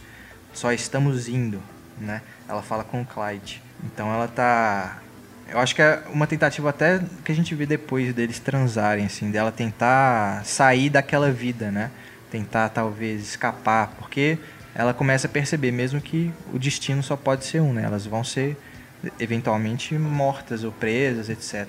E ela parece que ela realmente quer tentar sair daquela vida com o Clyde, né? Ela até tenta fugir mesmo para ver a mãe e tudo, é. antes deles irem lá. E é, é, é, um momento bonito de declaração, né? Que ela foge, ele vai atrás dela. Uhum. É ali que você vê. E ela também vê que ele ama ela mesmo, né? Uhum. Ele fala, nunca me deixa. Me deixa. Sem, pelo menos sem falar nada, né? É. Não me deixa. Eu acho muito legal aquela declaração. E ela tem um, um, um eco com Warren Beatty e a, e a Natalie Wood, o amor do sexo. Sim. Né, que é a sequência que também que ele joga ela na, na, grama e aí corta, porque não ia mostrar, mas que ali eles vão transar. Ou pelo menos vai emergir o, o desejo. E aí, naquele momento que você pensa, ah, ele está na grama, deitou ela na grama. Vai... Não, ali que o amor aflora mesmo. Que aí você vê que, independente do desejo sexual e carnal, existe uma comunhão de alma ali. Uhum. Das figuras serem parecidas e de estarem vendo o mundo da mesma maneira. E que era tão raro que você se apega a essa pessoa e não quer deixar ela sair perto do você. Uhum. E é maluco se você for pensar né, que esse filme vira um, um, um sucesso tão grande que os estúdios começam a, a... Eu tinha contado na, na, semana passada, até uma forma de eu poder me redimir agora, que eu contei um caso como se fosse do Easy Rider, mas não era do Easy Rider, era desse filme, né? Que o executivo, que o, o, o Warren Beatty fala, ah, isso é uma homenagem é. aos grandes filmes de, Sim. da Warner Brothers de gangster. Ele, ah, sei, mas que diabo é homenagem? Homagem. Homagem. Né? Até foi por, por causa desse filme. Então, eles não entenderam, eles viram a projeção, né? Ele falando, quando ele viu, o cara foi no banheiro umas três é. vezes, voltava e tal, e eles, meu Deus, não vai gostar. Não gostou, mas lançou, deu bilheteria e falou, faz mais uns cinco esse. Não entendi nada, não gostei, mas está dando dinheiro, vamos fazer. Isso que eu estou falando, que a, a, a, questão que não é exatamente um mérito artístico, continua a ser um nicho de mercado como qualquer outro. Né? Isso que é triste também. Né? Por outro lado, se não fosse esse nicho de mercado, não haveria nem essa possibilidade. E aí, se você for pensar, em 68, né, lança. É, 67 lança esses dois filmes. Em 69, o Easy Ride. E em 69, quem ganhou o Oscar do, do ano de 69? Perdidos na Noite. Um filme sobre um, um garoto de programa, dirigido por um homossexual. Isso é muito legal, né? Porque vai abrir muitas portas para os artistas. É, aí a gente já começa a, a realmente é, ter a, esses filmes da nova Hollywood, né? Ou eles chamam de American New Wave, é, uhum. como você falou, não é um movimento, é um rótulo, né? Que dão para essa época, né? Para uhum. esses diretores e tudo. um ciclo de, de, cineastas e de filmes ali, mas não é Exato. um movimento. É, aí você tem aí a partir do Bonnie Clyde, A Primeira Noite de um Homem, e aí vem a vitória no Oscar desse filme, do Midnight Cowboy, você começa a ter concretizado ali, bem estabelecido que agora é assim. Né? Aquela época lá do, dos grandes né? musicais tudo acabou. Agora nós vamos ter o estilo de, de filme que vai estar tá ditando o que os estúdios vão fazer, vão bancar. É isso. E aí você começa a ter é, os outros diretores também surgindo, né? É, o próprio Coppola já tinha feito, né? Eles, eles já tinham feito filmes antes, né? O, o Scorsese com o Quem Bate a Minha Porta, que esse é um filme que acho que ele, Ele foi lançado 67, em 68. né? Mas foi lançado É, depois. foi lançado depois. Mas é, só uma curiosidade antes de você avançar desse filme, que é maluco, né? Nessa palestra que eu dei, eu, terminei falando isso, falando como que até o Código Reis não se podia falar de sexo. Chega o Scorsese faz o primeiro filme dele, quando ele tenta distribuir, o cara falou, ó, sem cena de sexo, não consegue lançar esse filme. Aí ele tem que enfiar uma cena de sexo para vender o filme. Isso é muito maluco, né? Aí você vê como que a questão é dinheiro, não é moralismo exatamente. Nunca foi. É, mas é, esses filmes eles são. Ah, não, é 68, que é o Na Mira da Morte do Bogdanovich, né? Que também já é o. É o primeiro longa dele? Eu acho que sim, é possível. Porque a última sessão de cinema foi depois, Foi. né? Já é 70, É né? 71, a última É. sessão. Então esses diretores eles já tinham começado a trabalhar. O Coppola também, né? Já tinha feito, acho que uns, a gente estava até olhando aqui, né? A filmografia do Coppola, e tinha uns quatro filmes já dessa época. É, o primeiro filme dele, 60. agora, não sei se é exatamente o primeiro que ele lançou, mas agora Você é um Homem é um filme de conclusão dele. Uhum. E justamente pelo aquilo que a gente comentou, eles começaram trabalhando lá com o Roger Corman e tudo, aí depois que se estabelece essa nova Hollywood é que eles começam a ter as grandes chances e fazer os filmes para estúdio mesmo e aí começam a ser premiados e tudo. Né? É o que vai levar o Coppola a fazer o Poderoso Chefão, né, que é o primeiro grande lançamento assim, nacional, né, a primeira vez que um estúdio banca um lançamento simultâneo em todo, todos os cinemas do país de um filme, e aí depois isso vai se repetir nos anos seguintes com Exorcista e outros filmes, aí começa Hollywood a, a já adotar estratégias comerciais em cima daqueles filmes que estavam sendo feitos com grande potencial de bilheteria. Começa a voltar para essa ideia de gênero também, né? Porque Exato. é- A ideia desses filmes, se a gente for pegar, eles tentaram até colocar uma ideia de subgênero no Easy Rider, filme de motocicleta. É, né? Porque eles tentam en- enquadrar para virar um produto para eles venderem, né? E aí começa o, o, o, o Polanski, né? Que vai também para Hollywood nesse momento. Que eles vão dar para ele? Ele vai, ele também vai querer fazer, porque, como eu falei, essa geração eles amam o cinema clássico, mas eles querem dar uma cara diferente para esses cinemas, com temas e abordagens que os diretores de antigamente não podiam dar. Então ele vai pro gênero de terror e revoluciona. Aí depois vem o de Friedkin né? e revoluciona também com o Exorcista, né? É, Quer o- dizer, bebe na fonte do clássico, mas dá um passo além. Isso é que é o interessante. o Friedkin também com Operação França, né, o filme policial. Que ganha Oscar também. né? É, o Spielberg com Encurralado, filme de, de perseguição, né? De, de Embora carro. da TV, mas ele fez É. tanto sucesso na TV que ele teve um lançamento depois no cinema. Exato. Eles é, tem uma geração aí que é, que é da universidade, que é de cineclubes, e tem uma geração da TV, que o Spielberg vai fazer parte, né, o Jorge Lucas, que era onde eles arrumavam emprego também, né? A televisão foi um rival muito grande pro, do cinema desde os anos 50. Quando chega nos anos 70, você já tem conteúdos próprios para a TV. Porque até então, a TV ela pegava muito, que foi uma saída que os estúdios arrumaram, né?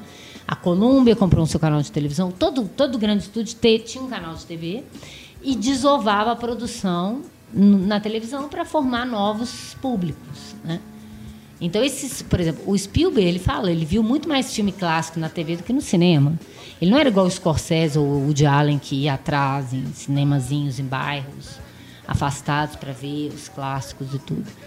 Né? Mas viram na televisão, viram com intervalos comerciais. Até por isso, os filmes do Spielberg, eles têm uma pausa, se você for pensar, ele tem uma, ele tem uma pausa dramática a cada 20 minutos para intervalo comercial, porque ele já fez o filme pensando, vai passar na TV depois. Então, é. E tanto é que vão ser. É, é, Dependendo da influência, cada um vai para um caminho, que é o que a gente vai continuar no- no- no- na outra parte. Mas é- isso vai ser determinante, né? Como que é impressionante? Quem é influenciado pelo, por Godard e quem é influenciado pela TV? É. É muito determinante para que lado vai. Né? Não que Vai ser seja pior ou melhor que o batalha- outro, mas são caminhos de escolhas diferentes. A batalha contínua mesmo, né? até o final ali. Mas vamos falar aí do- dos, dos filmes ainda desse auge, né? Pra gente, antes da gente encerrar essa parte do, do nosso programa sobre a nova Hollywood, sobre essa época aí, dos anos 70. É, vamos falar aqui filmes favoritos né, dessa época, que, os, que fizeram mais sucesso também. É, da primeira noite de um homem mesmo a gente falou pouquinho, né? Que é, foi feito ali junto com o Bonnie Clyde, é, 67, direção do Mike Nichols, com o Dustin Hoffman, e que é, né, acho que foi a Ana que falou no último programa que o melhor filme que o Mike Nichols fez. É, um dos me... eu gosto de Antes de Amar também, gosto dos filmes dele, mas esse filme sem dúvida. Né, é, é realmente fantástico. Ele, o Dustin Hoffman foi instruído a interpretar sem atuar, né? Então ele tinha que dar aquele jeito meio desajeitado de iniciante pro personagem, super combinou. E, e essa impotência mesmo que a Ana falou diante do, dos sexos, né? Dessa novidade. Tem que ter, mas estamos prontos. Para romper. Esses dois filmes muito juntos, eu não consigo pensar num sem, sem pensar no outro. E se você pensar que 67 é o ano do Verão do Amor, né? É o ano que. Se você pega a lista de músicas de 67, para mim, das melhores que já foram feitas até hoje, todas começam a colocar essas questões né, na, nas letras, né, no, no ritmo psicodélico. Aquela What's It Worth do Buffalo Springfield, que vai falar sobre os, as manifestações estudantis que começaram a, a, a sofrer represária de, de polícia, né? Então, é, eu acho muito importante que, imediatamente, enquanto isso está acontecendo, já aparecem esses dois filmes, ainda que, como eu falei, bem tímidos em relação ao que vai ser depois, né? A gente pegar, o, por exemplo, que a gente falou já, Cada Um Vive Como Quer, tem outros filmes muito mais simbólicos da questão tanto social quanto política dos Estados Unidos naquele momento. Né? Mas esses filmes, eles são muito importantes para mudar, mostrar essa mudança de rumo, essa mudança de cabeça. É, inclusive, não só da, da, não, não a mudança do público, o público já tinha mudado. Começa a mudar a cabeça do, dos estúdios, né? Que nunca mais vai ser o mesmo. É, se você for pensar, é, nesse livro do, Cinemas Nacionais contra Hollywood, ele fala de umas pesquisas que as, as estatísticas revelaram que 75% dos espectadores nos anos, no final dos anos 60 é, tinha menos de 30 anos. 60% menos de 25 anos. Então, era burrice não voltar o mercado para esse público jovem. Então, nós temos que atrair essa nova geração, mas sem perder mercado. Como que a gente faz? Então, vamos tentar. Vamos ir por aqui, vamos por aqui. 67 também teve No Calor da Noite, né? Sim. É. Que é um filme importante para coloca o Sidney Poitier, um ator negro, no papel de protagonista, né? Uhum. E ele é o realmente o foco, né? A gente realmente tá, acompanha ele. Ele sofre preconceito no filme, né? E é muito legal o embate dele com, com o outro policial, né? Rod Steiger, é. sensacional. E é, o resultado é muito bom. É. Norman Jewison. O Adivinha Quem Vem para Jantar, 68. Sim. É, Stanley Kramer. Né, que já começa a trabalhar com aquilo tudo que era proibido no Código Reis. Código Reis era impossível você ter relação interracial. E aí vem os dois grandes é, anfitriões, digamos, da era clássica de Hollywood, que é os dois grandes humanistas de Hollywood, a Catherine Hepburn e o Spencer Tracy, que vão bancar esse filme pessoalmente. Né? Isso é muito legal. Também tem um pessoal da velha Hollywood que estava antenado isso, que não tinha espaço para se colocar. E que finalmente começa a, a, tentar trabalhar junto com essa nova geração né? em, em temas mais, mais é, abertos, né? que abram mais a cabeça das É, tem o, o próprio primeiro filme do Scorsese também, Quem Bate a Minha Porta. Que a gente até falou sobre isso, né? É. Que é, o, é em plena época da, da Revolução Cultural, do amor livre e tal, o cara grilado, porque a menina não é mais virgem. Né? Tem gente assim até hoje, né? Naquela tem, tem. tem. É, infelizmente, né? ainda até tem esse povo que pensa de uma forma. Você não sabe que tipo de cérebro é esse, mas. É, falta uma, uma, uma, espécie de raciocínio humano, às vezes, né? Das pessoas. E que a, a arte ela tem esse papel de colocar. Então. É, é muito importante que nesse momento esses temas começam a emergir, ainda que sob, como esse livro diz, um, ainda um véu meio moralista e tal. Mas, na verdade, porque assim, não é assim, ah, agora amor é livre, então os homens deixaram de ser machistas do, do dia para a noite. As É. mulheres também, porque muita mulher também é machista. Muita Sim. mulher condena o comportamento de outra mulher. Sim. Né? Então, era uma coisa que estava acontecendo ali. A gente falou pouco também na semana passada, né? Que eu e a, e a Stefania estavam conversando até antes sobre o John e Mary, do, do, John Bu- do Peter Yates, que é um casal que se conhece numa noite, transa no primeiro encontro e o cara fica grilado com isso. Como que essa menina deu para mim no primeiro encontro? E não, e, não- e, e ele não fica numa boa com isso. Né? E é, ela serve só para isso, não serve para eu casar. Quer dizer, continua. Agora que você tem a liberdade e além disso, o cara continua nesses preceitos antigos. Né? Que não muda do dia pro outro também. Não então muda. é uma transição. E é por isso que o filme é tão bonito, a forma como ele vai, porque não dá para dar um final feliz ou satisfatório para aquilo ali. É, um, é um processo ainda que vai se modificar. As coisas não modificaram em, em 67, mas a, a impressão que dá é que deu um, um, um boom ali, um impulso para que começasse realmente a mudar. Né? Eu lembrei aqui, vendo vocês falando aí, do, filme do Spike Lee, chama O Verão de Sam, é, acho que é de 2000, que tem uma cena que o John Leguizamo, é, ele é doido para ir para uma orgia com a namorada. Aí quando ele, ela finalmente aceita, a namorada dele é a Mira Sorvino, aí eles estão lá na orgia, aí ela vai, vai ser, bom, estamos aqui, então vamos, né? Aí ela vai, começa a transar com outros caras, ele olha para aquilo assim, não, vamos, vamos sair daqui agora. Ele queria outras mulheres né, para ele. Ela assim, mas você não queria isso e tal. É bem isso, né? O É, o machismo, machismo incutido totalmente na cabeça do cara. Ainda tem gente assim. Tem demais. E no do Scorsese, apesar da cena de sexo realmente uma coisa bem deslocada, né? Visivelmente. Mas é tão bonita, né? É, é sensacional, é. uma das melhores cenas do filme. Não, ela é, ela é bem Ao novela vague. Talvez eu ache a imagem mais novela É vague muito nesse novela filme. vague. É. Muito, é. Ele, é, você comparar com os outros filmes do Scorsese, ele tá numa categoria à parte, Uhum. né? Primeiro filme mesmo, né? Ele tá experimentando, encontrando ainda o estilo dele. Mas ainda É, assim. se você pensar, o próprio Scorsese, né? Um, um católico travado, Sim, sim. né? Que devia ter um pensamento muito parecido com o, o do Keitel ali. Ele fala isso, né? Ele estava tentando entender essas mudanças enquanto ele estava acontecendo. Os jovens não pensavam, ah, que beleza, agora é amor livre, então vamos, vamos mergulhar. Não, estava todo mundo era uma onda nova, literalmente, né? E aí você tem que ver como é que você na- navega aí. Não é mais da mesma forma. Eu acho, eu acho muito legal essa, essa mudança de paradigma que tem no final dos anos 60, né? E que perdura até hoje, se você for pensar. E de um jeito que a mídia tentou eh, sufocar isso como um movimento bacana, a ponto da, da- dessa, dessa ultradireita de hoje, né? Que, que é contra qualquer ideal levemente de esquerda que tenha uma, um pouco de noção do outro, ter, de certo modo, tentado destruir isso como mito. Né? De, de, de é, hippie é ligado a cabeludo, a, a gente que não toma banho, Chilelê, né? vagabundo que não quer trabalhar, né? e esvazia esse sentido que é de, de questionamento, mais do que de tentar mudar. Eu acho que não era nenhuma proposta, vamos mudar, vai ser assim. Não, vamos questionar. Por que, que tem que ser assim? Por que, que não pode ter outras opções? E o, o- o- a primeira noite de um homem, eu acho brilhante por causa disso. Aquele homem, que, aquele plano inicial, ele com aquela, aquele nada na frente dele, ele andando com nada, perspectiva de nada na frente dele. O final é basicamente a mesma coisa. Continua sem perspectiva, por isso que eu falo. Não é. O Easy Rider, ele já é dois anos depois disso. Ele já é uma reflexão crítica. Vendo o que foi e já refletindo sobre isso. Esses dois filmes é enquanto a coisa está acontecendo.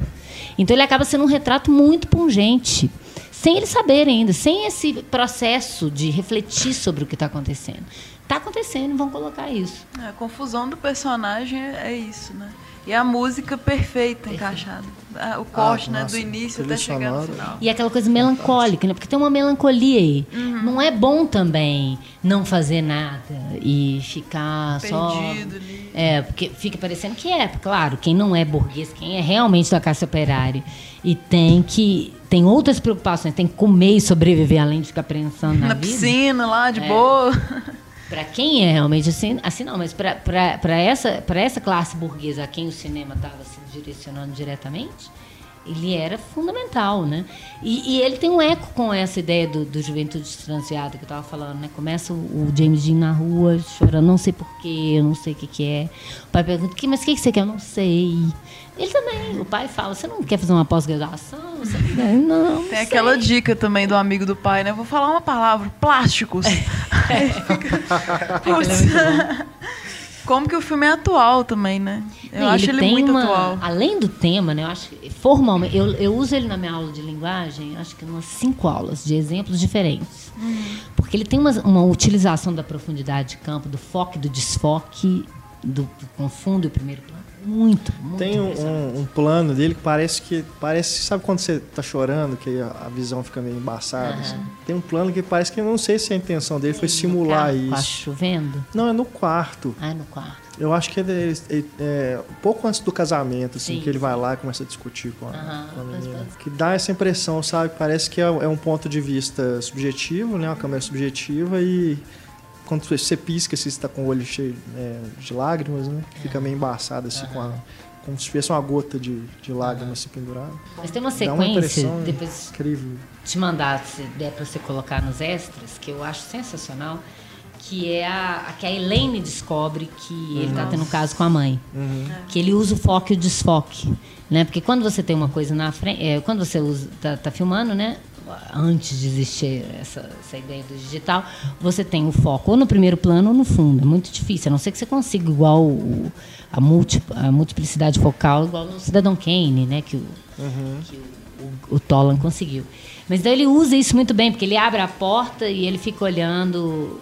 Ele fala, lembra da mulher que eu te falei? Aí a mãe aparece no fundo desfocada, ela olha. Obviamente, quando você olha para o fundo, foca o fundo, desfoca a frente. Aí ela olha e aí ela, a mãe sai de cena, ela volta, continua desfocada.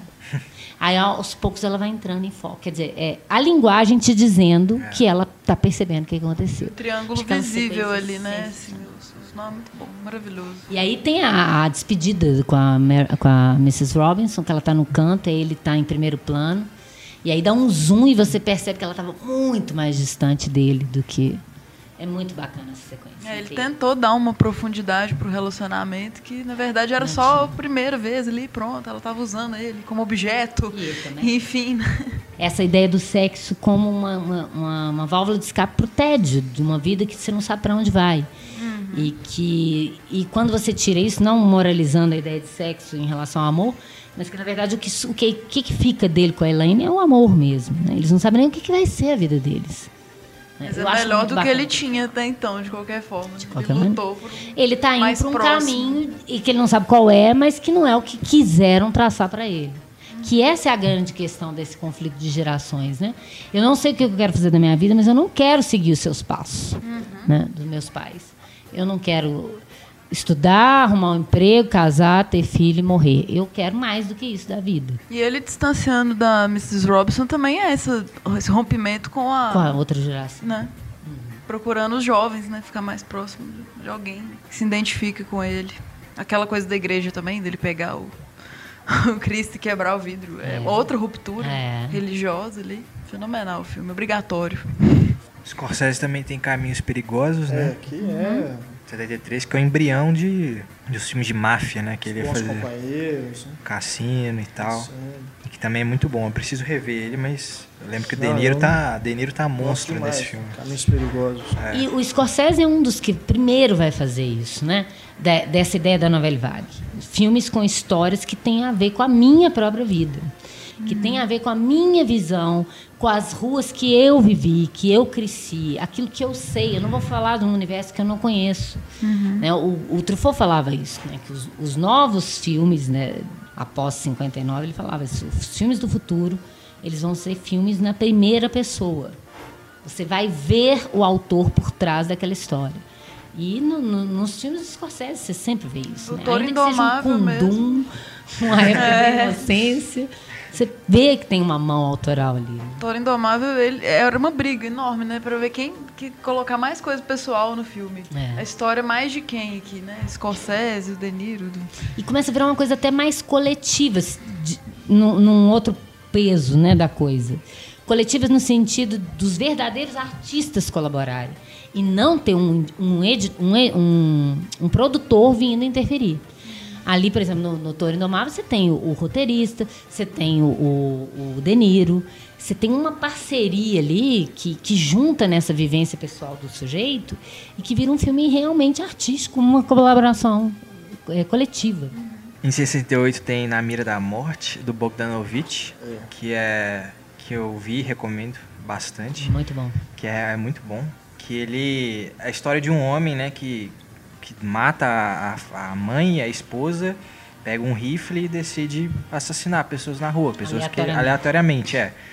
E, e, é interessante como o Bogdanovich vai usar duas histórias paralelas, a história desse cara e a história de um ator em decadência, um ator de uma geração passada, que vai ser justamente o Boris Karloff, né? Que é, fazia lá os filmes do monstro da, da Universal, né?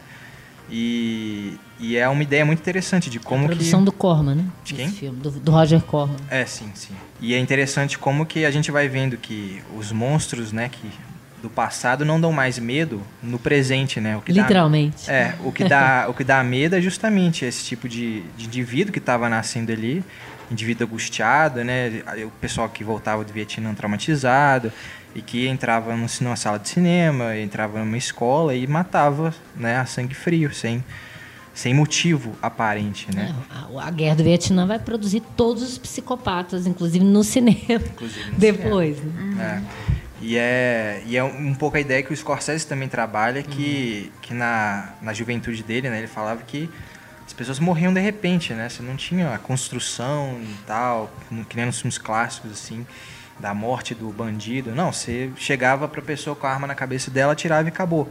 E, e nesse filme também, a, você morre da forma mais repentina possível. Você está dirigindo seu carro, vem um cara com um rifle, dispara na sua cabeça e acabou, né? Uhum. E, e, é, e é é sensacional o filme. Então, e aí no final, lógico, as duas histórias vão se encontrar, né? Do Boris Karloff em decadência e a desse desse atirador. Uhum. Muito Agora, bom. É também curioso como que eles chegaram nisso, né? Porque o Corman ele tinha um contrato com o Boris Karloff, então tinha dois dias é. de contrato para filmar, assim, não, vamos dar um jeito de aproveitar isso aí para não perder o cara, né? É. Aí tiveram a ideia de fazer o. É, porque o Bo é, Esse filme dentro do filme, né? Mais ou menos ali. É, não, total. É, ele apresentou um roteiro tão bom que o Corman falou: não, vamos fazer mais aí, é. então. E o Bogdanovich atua no filme, né? Ele Sim. é o roteirista, então é bem metalinguístico. E ele também tem um sensacional também, de 71, que é o A Última Sessão de Cinema. Esse, lindo. O Bogdanovich lindo, é o mais... É nostálgico deles todos. Ele não quer romper com nada, ele só é. quer fazer declarações de amor, de amor. ao cinema. ele era um crítico de cinema, um cinéfilo. Né? É. Até hoje, né? Ele tem um Até blog. Hoje. Que não, tá o livro que ele escreveu sobre o Orson Welles, com Orson Welles é dos melhores também. É. O Afinal Quem Faz os Filmes também, que ele fala sobre essa questão da, da, autor, da autoria em Hollywood na época dos grandes estúdios, também muito bom. última sessão de cinema. Sobre Ford. É, além de, de, tudo, né, um filme muito bonito, me, melancólico e tudo. Aquele plano, os planos finais é, sempre me deixam assim cidade bem morrendo, triste. Né? É. é. Mas você vê ali a Sybil Shepard novinha, o Jeff Bridges, né? É. Jeff Bridges. e também essa geração, né, de angustiados e tal. É. Ainda mais, imagina uma cidade. A pessoa, o pessoal estava entediado em Nova York, em Los Angeles, imagina no interior. E essa coisa do preto e branco também. Você Sim. vê que é uma coisa de o amor ao cinema antigo, uma coisa nostálgica, né? Claro que o preto, preto e branco ele carrega um, um, um sentido de melancolia já, um, um, sentido de verdade também estranho ali, né? E, e também uma referência, eu acho, é, a, tanto ao cinema de antigamente, mas também. É, há uma ideia mais artística, porque os, os, os cineastas europeus, com, mesmo com grana, ainda estavam fazendo filme preto e branco. Né? O Fellini, o Antonioni, eles continuavam filmando em preto e branco como se nada pressionasse eles, ao contrário. Então tinha essa busca. Você vê que até hoje tem diretores que querem investir no, no preto e branco e têm dificuldade com isso. É, o artista ganhou o Oscar, né? Mas até então o último tinha sido Quem Tem Medo de Virginia Woolf, do, do Mike Nichols mesmo, que tinha sido o último preto e branco a, a ganhar. Que ano? foi. Acho que um pouco 64, 5, uma coisa assim. Uhum. É, o, eu gosto muito também, do falando em preto e branco, dos filmes do, do, do Caçavetes, né? Dessa época, Faces. São muito também, Novelle Vague. É. E você não pode nem falar que foi influenciado pela Novelle Vague, se você pegar que o Face é de. É de é Face não, o Shadows, Sim. 59. É. é no mesmo ano do, do Acossado. Uhum. Então, quem influenciou quem? É. Mas era isso, uma câmera na mão, um apartamento. Eu, eu, o, o, o, o Cassavetes tinha uma, uma frase, como que é? Que ele queria filmar. Ele queria filmar o sentimento humano. Então ele não estava preocupado em contar história. Eu estou preocupado em foto, fotografar, não é filmar, fotografar os sentimentos. Né? Então já tinha uma. É, era uma coisa, igual eu estou falando, não é. Não é uma coisa. É, bairrista que está acontecendo ali. É uma coisa mundial que está acontecendo, né? Tem uma coisa coletiva, um inconsciente é, coletivo aí nesse tem. No, no documentário também o cinema direto, né? Surgindo na mesma época. Né, com os documentários, o novo Rouge. documentário, que este sim vai ser um movimento importante nesse momento, que vão filmar o Vietnã, né, porque o que, que você tem? Ah, igual hoje, você tem a, a, grande mídia oficial falando o que quer em defesa do que eles, dos interesses deles, e você tem uma mídia alternativa que muito poucas pessoas têm acesso e que está realmente questionando esses fatos ditos como reais. Então, esses documentaristas é que estavam falando sobre o Cartas do, Vietnã, que é sensacional.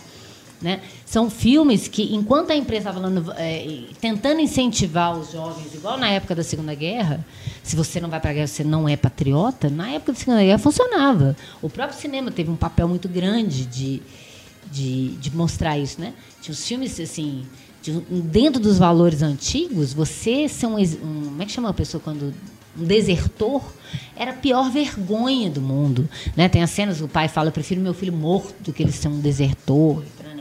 No Vietnã é uma honra você ser um desertor, você, você queimar o seu certificado de seu alistamento, né? Tipo assim, gente, por que que eu vou morrer lá? A qualquer momento pode ter uma terceira guerra mundial. Vocês estão querendo que eu vou lá morrer numa guerra? Vocês estão malucos? Agora que eu tenho a vida inteira pela frente, né? Claro que vai ter sempre os coxinhos de todas as épocas que vão querer ir para a guerra. É. E vão querer matar amarelo, né? achando que isso vai ser importante para a América, para a América não virar comunista. Como se esse fosse o grande centro da, da questão da guerra do Vietnã. É. E aí você tem é, esse, esse, esse cinema agora é, que começa tardiamente a falar das questões, que nas ruas as pessoas estavam falando, nas outras artes, né? na música nem se fala, né? É, e ne, no, o, o, cinema documental. No cinema documental você tem sim uma preocupação. Vamos registrar agora o que está acontecendo, vamos falar agora para essa geração. Infelizmente, isso acaba não tendo uma repercussão tão grande quanto o cinema de, de massa. É por isso que é importante quando o, o, cinema de grande público abraça essas questões também. Porque é o que eu sempre falo: quem já é engajado, quem já é consciente, quem já reflete, tem noção do outro, já sabe dessas coisas. Você precisa colocar isso na cabeça de quem não sabe, quem não pensa sobre isso. E é através da comunicação de massa, assim como a Globo, a Veja faz. Fica incutindo ideias nas pessoas, porque sabe que as pessoas vão tomar aquilo como verdade. Então, se esses grandes veículos começassem a ter um papel muito mais é, sincero e, e realmente é, divulgar isso com, com seriedade com, e provocando questionamento seria perfeito. Né? É, é, isso é o grande horror da, da comunicação de massa, que ela acaba sendo, sendo de interesse econômico e político de algumas questões, não nesse sentido artístico, social, transformador, questionador, que deveria ser. Tem um diretor que é, acho subestimado dessa época. Dois filmes. Subestimado? Subestimado. Não, não tem o mesmo né? Nunca chegou ao mesmo patamar do, do Scorsese, do Robert Altman, do, desses outros, do, do Bogdanovich, até o Bogdanovich mesmo. É. Apesar dele ser uma figura que, que é muito presente dessa época, ele não é valorizado pelo cineasta que ele é. Até porque os demais filmes que ele fez nunca chegaram a fazer nenhum sucesso como esses outros, né? Do, do Scorsese, dessa turma. Mas tem uma parte da crítica que fala que ele só copia, é, só fica homenageando é. o filme. Ué, o, o, o, Tarantino também faz isso é. e todo mundo acha ele genial. É. Mas o diretor é, subestimado que eu estava falando é o, o. Meu Deus do céu. O diretor subestimado que eu estava falando é o John Burman. Imaginei.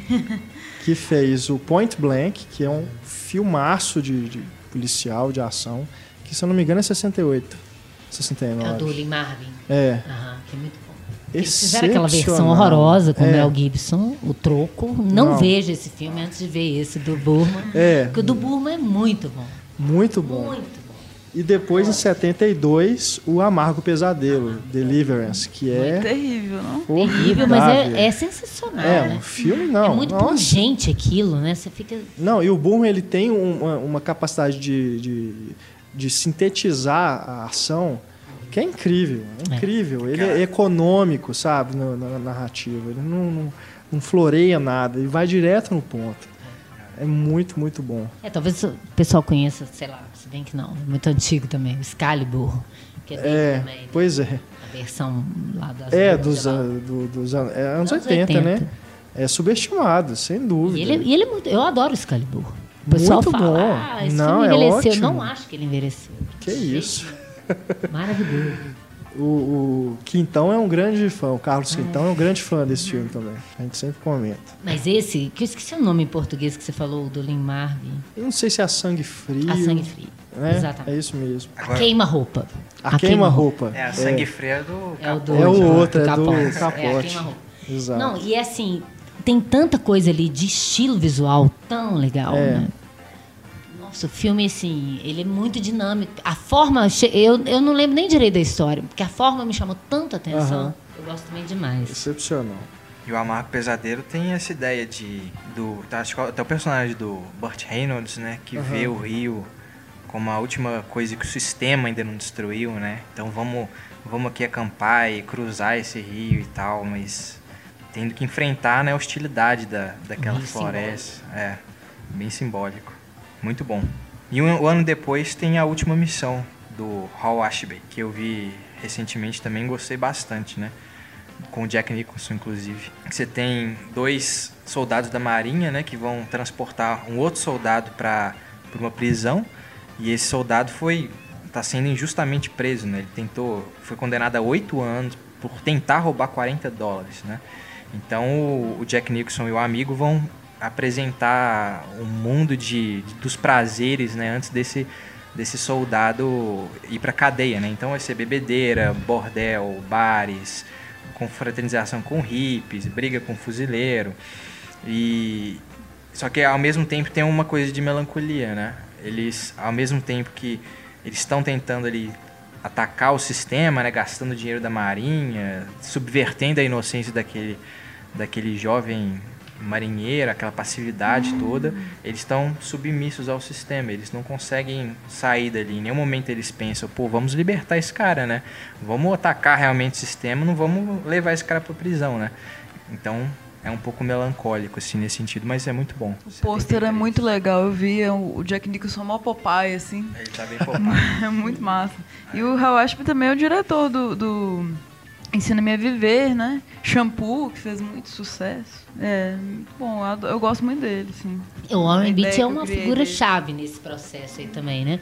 Porque naquele momento, um astro que tinha poder de puxar isso. O Peter Fonda, assim, também. Embora ele não fosse exatamente um astro, mas ele era filho de um, né? Então, esses caras que ajudaram a puxar isso. Porque se fosse ficar na mão desses executivos mais velhos, eles não iam dar chance nunca, né? Esse pessoal com, com sangue para brigar. Vão brigar para fazer o filme. Porque o Warren Beatty não estava fazendo isso por dinheiro. Ele já tinha todo o dinheiro e fama que ele precisava. Ele estava fazendo isso como um reconhecimento artístico mesmo. Uhum. Como até hoje você tem um George Clooney, assim que ele ficou famoso, ele começou a ir para causas que o interessam. Né? Todo, todo grande astro é, que realmente é grande, ele não está preocupado só com a beleza e a fama dele. Ele está preocupado em que essa fama sirva a algum propósito maior. Né? É, ninguém imagina o George Clooney hoje aceitando fazer o Batman. É. Mas naquela época. Até porque, né, assim que ele botasse a máscara, ele falou: Não, minha boca não ficou boa.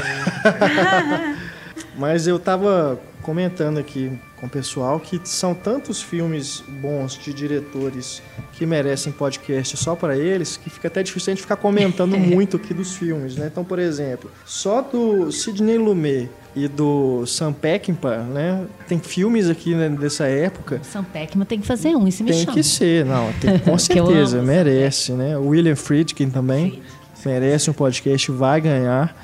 Mas a gente tem aí do Peckinpah o White Bunch, né? Que é um faroeste Maravilhoso. Meu ódio já será é um herança. faroeste. É, é, meu ódio É, será eu sua também só chamo de The White Bunch, porque esse nome em português é horroroso. Que também tem o seu viés político, né? É um comentário também sobre o Vietnã. E já é um neo-faroeste ali da, né, quando foi feito. Cena inicial e, e fantástica. com os, os ícones de Hollywood. Sim, sim. E isso é muito legal, porque eles chegam e tal. Eu tô falando, não tô dando spoiler, que é o primeiro É, plano. Eles chegam e tal, cavaleiros e tal. E aí dá uma virada, que aí você entende o que, que é realmente os anos 60. Tá ali nesse filme, né? na abertura desse filme. Aquela coisa de interromper e vir uma foto. As crianças brincando com o escorpião sendo É. triturado por formiga. Coisa simbólica. Você pega só a abertura, até apareceu o nome do Sam Peckinpah no filme. É sensacional. Aquilo ali é um retrato pra mim do que, que é essa geração. Perfeito. E também dele, o Sob Domínio do Medo, né? The Straw É. Dogs, que é outro filmaço, polêmico, né?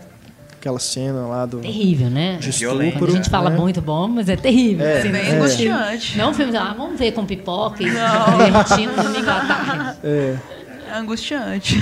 que também é, é outro marco, né? Dessa época. Do Lumet, né? Pô, dia de cão. Dia de Cão. Certo. E o Alpatino, né? Exato. o- Os dois com os Al Pacino. 12 condenados, né? Do- É, ele já é tinha isso? feito em 65. É, Em 65 ou 66. 12 homens, eu tô confundindo os títulos, Doze tudo, Não é desculpa. dele o grupo? 12 homens e uma sentença. O grupo, não é dele? De 65? Que ele insinua uma relação homossexual entre duas mulheres ali também. É muito sutil, porque 65 ainda não podia. né? Mas você vê, ele vem do, do- da dramaturgia do teatro, né? Que é uma dramaturgia mais profunda nesse sentido em relação ao do cinema, né? Que vai mais fundo nas questões temáticas, digamos assim. Então ele quer, ele traz essa carga também para o cinema. Então você tem um conjunto aí de, de jovens artistas que vão trocar ideias e vão, vão dialogar, que vai ser muito importante também. A gente falou muito do sistema, né, da, da influência externa, mas você tem o talento próprio dessas pessoas que vão dialogar ali, que estão juntas, um ajudando o outro, igual na época da Novelle Vague. O Godard fazia um roteiro, para assinava um roteiro para o outro conseguir financiamento, o, o Truffaut fazia. Então a mesma coisa eles vão fazer, né? O Scorsese vai ajudar um, o Schrader vai ajudar outro, o Spielberg fica famoso, rico, começa a ajudar outro, né? É assim que, que eles vão continuando a reerguer o pai que está em cacos, né? Que é esse- esse grande estúdio. E antes de 75 tem filmes também de diretores que já teve podcast, né? Do, do Brian De Palma, do Polanski, o Chinatown. Que, inclusive tem uma matéria muito legal no, no Cinema em Cena, Bem-vindo a Chinatown, que bem completa sobre o filme. Miles Forman também, tem, tem vários. Kubrick. Sim, Kubrick, É. sim. bastante. 2001 é muito importante, que é nesse momento exatamente, né? Entre o Verão do Amor e essa explosão de Hollywood. Você tem um filme é, metafísico, existencialista, artístico, cerebral, maluco, e que quer mudar os paradigmas, quer mudar a sua visão de mundo. Isso é muito legal, porque as pessoas não entenderam direito o, o 2001. Primeiro, que gênero que ele é? Ficção científica? Ah, né? E cadê a, a história normal, que conta uma história normal? Né? Por que, que ele começou lá na pré-história? Você vê que é uma tese de um autor. É o, mesmo que seja baseado no livro do Arthur Clarke, o, o Kubrick Sempre ele pegava o autor do livro, ó, eu só peguei de você o que me interessa, agora o filme é meu.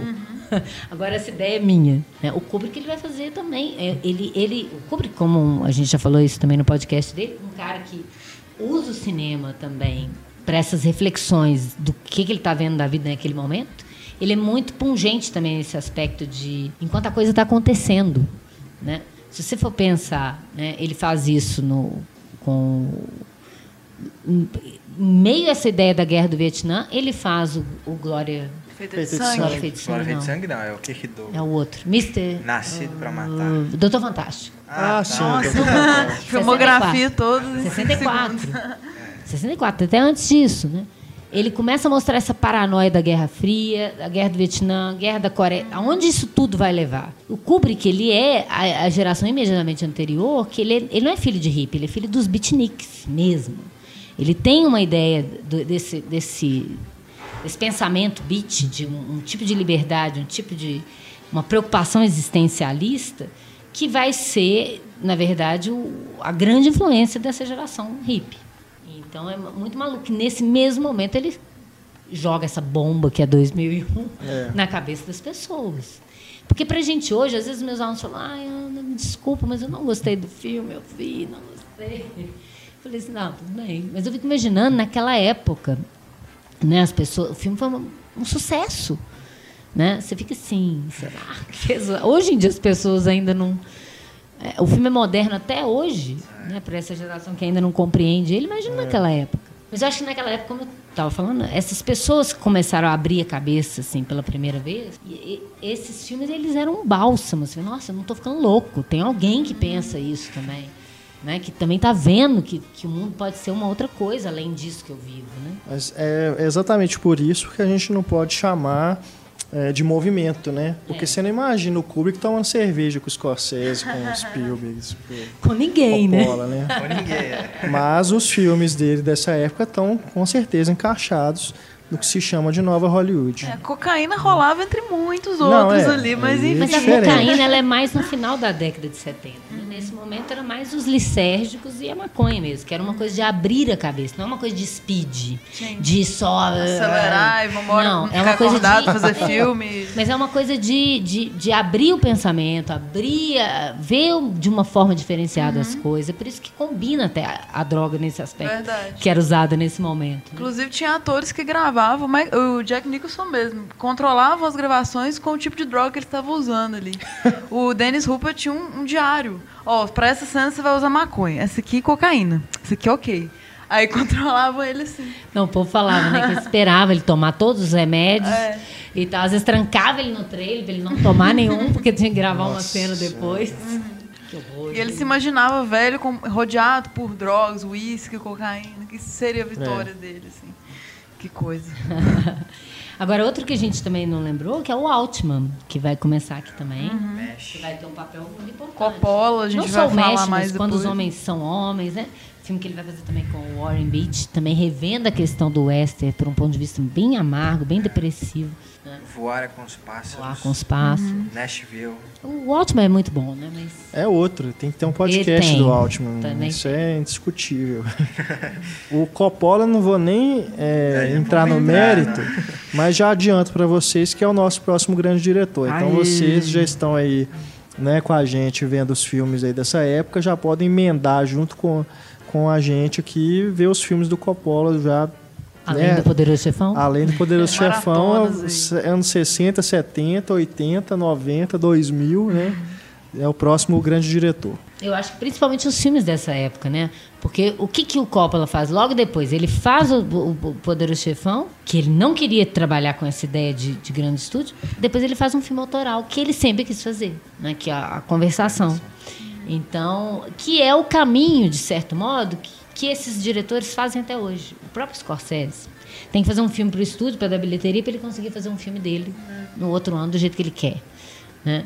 E agora que ele ganhou o Oscar, finalmente ele tem passo. Depois de o homem com, com não sei quantos anos, agora que ele tem passo para fazer o filme que ele quer. É. Isso é um absurdo, né? E o Coppola saiu definitivamente disso para ir ficar fazendo um filme como ele queria ter feito nessa época, né? Porque eles não queriam também virar reis de Hollywood. Isso é uma. Depois a gente vai falar disso, talvez, no, no próximo, né? Mas isso foi uma consequência. Eles acabaram se tornando os novos herdeiros de um, rein, de um reinado em decadência. E eles, na verdade, eles queriam fazer filmes pequenos, do jeito que eles quisessem, né? Sem, sem interferência, que era uma utopia. Né? É... O de Allen, né?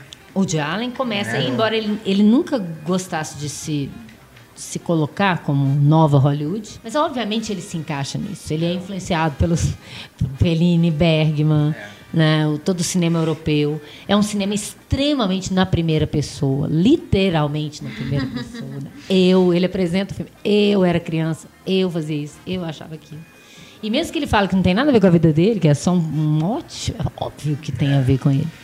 Bananas de 71, né? E eu acho, de todos eles, o que talvez tenha mais transgredido na forma em alguns aspectos, porque ele misturou gêneros de, da mais bem sucedido possível. Você pegar o Dorminhoco, que é ficção científica com a comédia parecendo muda, é, formas de narrar muito diferentes umas das outras, embora as pessoas falem que ele faz sempre o mesmo filme, as pessoas misturam tema, conteúdo com forma, porque as formas do Allen são sempre muito diferentes. E, e, brincando com a quebra de quarta parede, né? Você pega o Anyhow, que é 77, ele tem tudo quanto é, é técnica estratégia formal no filme. E não é um filme confuso e hermético por causa disso. Então, eu acho isso muito legal. Como que ele, através da comédia, a comédia sempre teve uma liberdade para isso, de, de burlar os códigos, que fica engraçado, né? Ele, ele, ele, ele é muito metalinguístico nisso, né? Essa coisa de brincar com os efeitos do próprio cinema ele fala uma coisa, né? Eu lembro da última noite de Boris Grushenko, de 75. Ele está falando um negócio, aí tem aquela música, aí a música acaba e vai acender a luz. Ele, não, não, não, peraí, eu ainda não acabei. Então, a sua maneira, ele não está preocupado em defender esses valores da contracultura exatamente, né? Ele é até muito mais saudosista do que os outros diretores, mas ele vai ser transgressor na linguagem mais do que muitos dos outros que, que acabaram contando histórias, só mudando o tema, mas as histórias continuavam seguindo uma cartilha meio clássica, tirando essa ideia de que é, a câmera fica mais na mão, não se filma mais estúdio, agora eles vão para a rua. As atrizes, se você pegar as divas dos anos 70, né? Elas não têm cara mais de Grace Kelly, de uma mulher inatingível, deusa do Olimpo. Parece mulheres comuns. A Barbara Hershey, né? Você pega a Margot Kidder, essas Jennifer Salt. São meninas que parece que saíram ali, você encontrou na esquina é. da universidade. É uma menina bonita, comum, não uma deusa do Olimpo. Os homens hum. também, né? Os homens também. Bruce Dern. O Alpatino, né? É. Que os, os executivos chamavam de anão. Um anão latino vai virar galã? Como assim? Virou. Dustin Hoffman também. Dustin Hoffman. O próprio Outro anão. tem outra. O Nicholson tem uma mistura ali, assim, né? É. é possível. Maravilhoso, mas ele não é impossível, né? De existir. É, é verdade. Igual certos outros a Faye Dunning eu acho que ainda é um pouco diva. É, ela né? ainda tem uma cara de estrela de antigamente. é verdade. Nesse sentido da comédia, Mel Brooks também, com Banzé no Oeste, né? Uhum, 74. Que ele vai colocar um negro, um também negro. de protagonista no faroeste, né? É, tem... A comédia ela sempre pôde ser mais transgressora. Uhum. Antes da fase Star Wars, temos THX 1138, George Sim, Lucas. Que foi um fracasso, né? é. Que o George Lucas quase desistiu de, da carreira ali, né? Que ninguém que gostou do filme. Eu acho que ele devia ter ido muito mais por esse caminho do é, que o outro.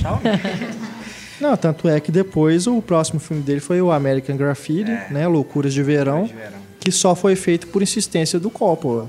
que criou a produtora dele, né, a Zentropa. Né, é, sim, é ótimo. E um filme de época, né? E é, é a geração imediatamente é, anterior a é. essa, né? Ele retratando ali esses meninos também perdidos. Uhum. Vão formar, vão para faculdade, vão ficar no interior, vou casar, o que eu vou fazer? É. é. Mas o THX recomendo bastante. Eu quem gosto, não viu. gosto do filme. Eu acho sensacional. Alguns retoques dele. Tem também a edição question... especial. É, a edição especial dá para questionar um pouco, mas é. ainda assim é muito bom. Temos Terence Malick com é, Badlands, 73, né? Bem a ideia de filme on the road, com esses personagens, né? É, Terra de Ninguém. A gente está avançando um pouquinho mais para frente, né? Mas o, o, o, Scorsese, né? Ele faz. A gente falou de, do. E tem o Boxcar aberto. Boxcar aberta, bem Roger Corman, né? É. E o próprio Taxi Drive. Taxi Drive, Nossa, você imagina? Você imagina aquele filme sendo feito na época áurea de Hollywood? Jamais. Nunca. Jamais. Em nenhum é. dos aspectos. Nada. Nada. Tipo assim, o herói, a história, o que acontece. Uhum, sangue. Não tô nem falando da violência, ainda que você não mostrasse nada. É, o Alice não mora mais aqui também. Alice, Alice não, mora mais aqui. Dessa época. Que é um filme que parece real mesmo, parece quase um neorrealista, é. né? Assim. A própria Ellen Burstyn, que vai vir, né? É, parece uma mulher comum, uma mulher bonita, comum. Sim. E, Bom, e o Spielberg fez o Louca Escapada, o Contatos Imediatos. Que é o filme dele mais conta. É, a, até fazer o... Não, o Tubarão é antes... 75. Antes do, do Contatos Imediatos e depois do Tubarão. É, é verdade. Foi por causa do sucesso do Tubarão que ele conseguiu fazer. Isso. E um que a gente já falou o diretor, mas não o filme, o Olá Mamãe, do De Palma. O De Palma. De 1970. Qual? Ah, Mamãe, aham, com o Robert De. Niro. Que também é excelente. Sim, ali, ali você vê também, nesses primeiros filmes, tanto nesse quanto aquele Greetings do, do, do- do De Palma, você vê Saudações. uma preocupação, vamos fazer igual o Godard. Então, muda o eixo da Muito. câmera, no plano, no contraplano, né? Você vê que tá querendo... Aí por quê? Não tem função nenhuma na história. É simplesmente para quebrar, para...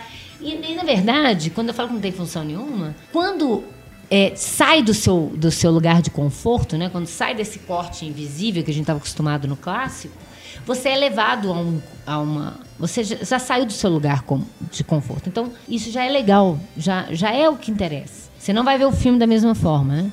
É o Buñuel no, no, no Cão da Luz, no primeiro plano, já rasgando o olho com a navalha. Olha, não veja isso com os olhos que você está acostumado porque não é o mesmo tipo de filme. Então, eu acho muito legal também que tem essa coisa meio adolescente, mas que é importante, que eu falo que é adolescente, fica parecendo que eu estou falando pejorativamente.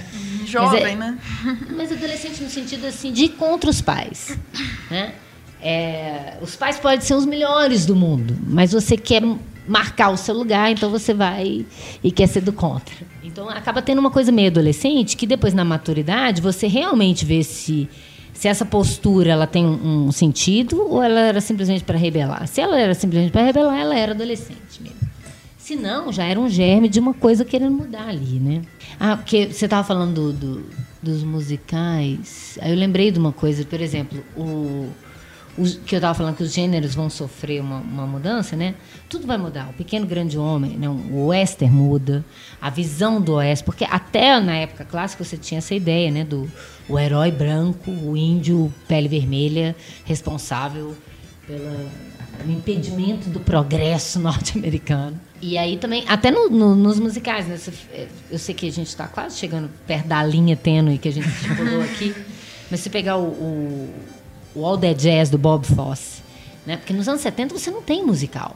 Aí, de repente, vem o cara da- dos musicais das antigas, que é o Bob- Fosse, que foi coreógrafo, inclusive, de vários filmes clássicos.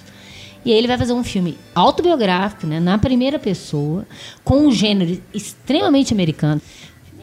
Ele é um 8,5 do Fellini, picotado na cabeça de um cara que é um, um cineasta de musical. Né? E o cara morrendo, e que esse cara que está morrendo e delirando, pensando na obra que ele ainda tem que fazer, que é uma representação do próprio gênero musical que estava morrendo né, que estava definhando. Então, eu acho esse filme também, em termos formais, ali, ali você começa a ver uma maturidade, que eu estou falando que é diferente disso. Não é mais só um adolescente quebrando regra. Ele já sabe o que fazer com essa quebra de regra. Ele já sabe usar isso funcionalmente, complexamente, para a história que ele está contando.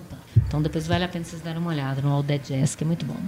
É, como a Ana falou, a gente realmente se aproximou do final desse programa Dessa agora. década, né? Essa Né? década sobre influência. Porque nesse programa a proposta era realmente falar do que deu certo. No próximo, na segunda parte, a gente vai mostrar que Nova Hollywood não foi só esse mar de rosas, não. Né? Como que as coisas começaram a desandar e como que Hollywood finalmente encontrou ah, a forma de voltar a ter o controle né, sobre o mercado, sobre os projetos, e, enfim, o surgimento pai. da era do blockbuster, né? Aí no próximo programa a gente é, vai partir de O Portal do Paraíso, que é o filme do Michael Cimino. A gente não falou do Franco Atirador também, que é- Sim, que é 76, né? é, sensacional, né? Sensacional. Que é E- outra coisa, já uma, uma, uma, uma versão reflexiva sobre a guerra do Vietnã.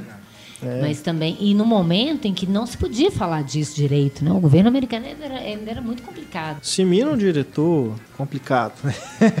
É, Se vai- querer se- ser Stromheim, É.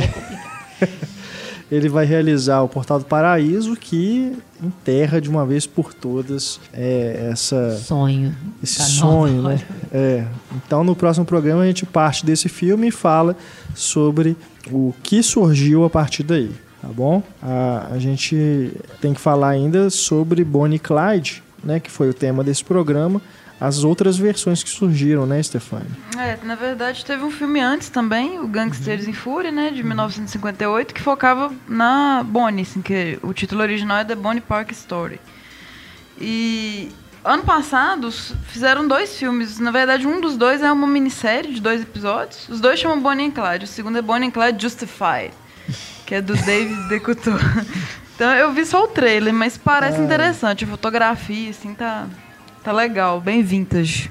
Então, conferir. Claro que não vamos comparar, né? É estranho mas... produzir nessa, na época de hoje, né? Nos dias de hoje. Você tem um filme que é tão daquela, de, daquela época, né? Tão ligado àquela época. Uma tendência também, né? De, de agora de voltar para Mas é, é, maluco, né? Porque a mídia mi, mistificou o, o, casal de criminosos comuns, que provavelmente era muito mais simples do que a mídia tornou. Aí o cinema vai e mistifica em cima dessa mistificação e faz uma outra mistificação. E aí o que, que vem? Essas, essas re, releituras, essas revisitações, elas já têm essa, essa, essa base mítica que ela está relendo em cima disso que já existe, né? Então isso, o cinema vai sempre fazer isso. Ele, ele, ele alimenta e, e vira alimento também da mídia em relação a isso, a esses, esses mitos que, que ele acaba construindo.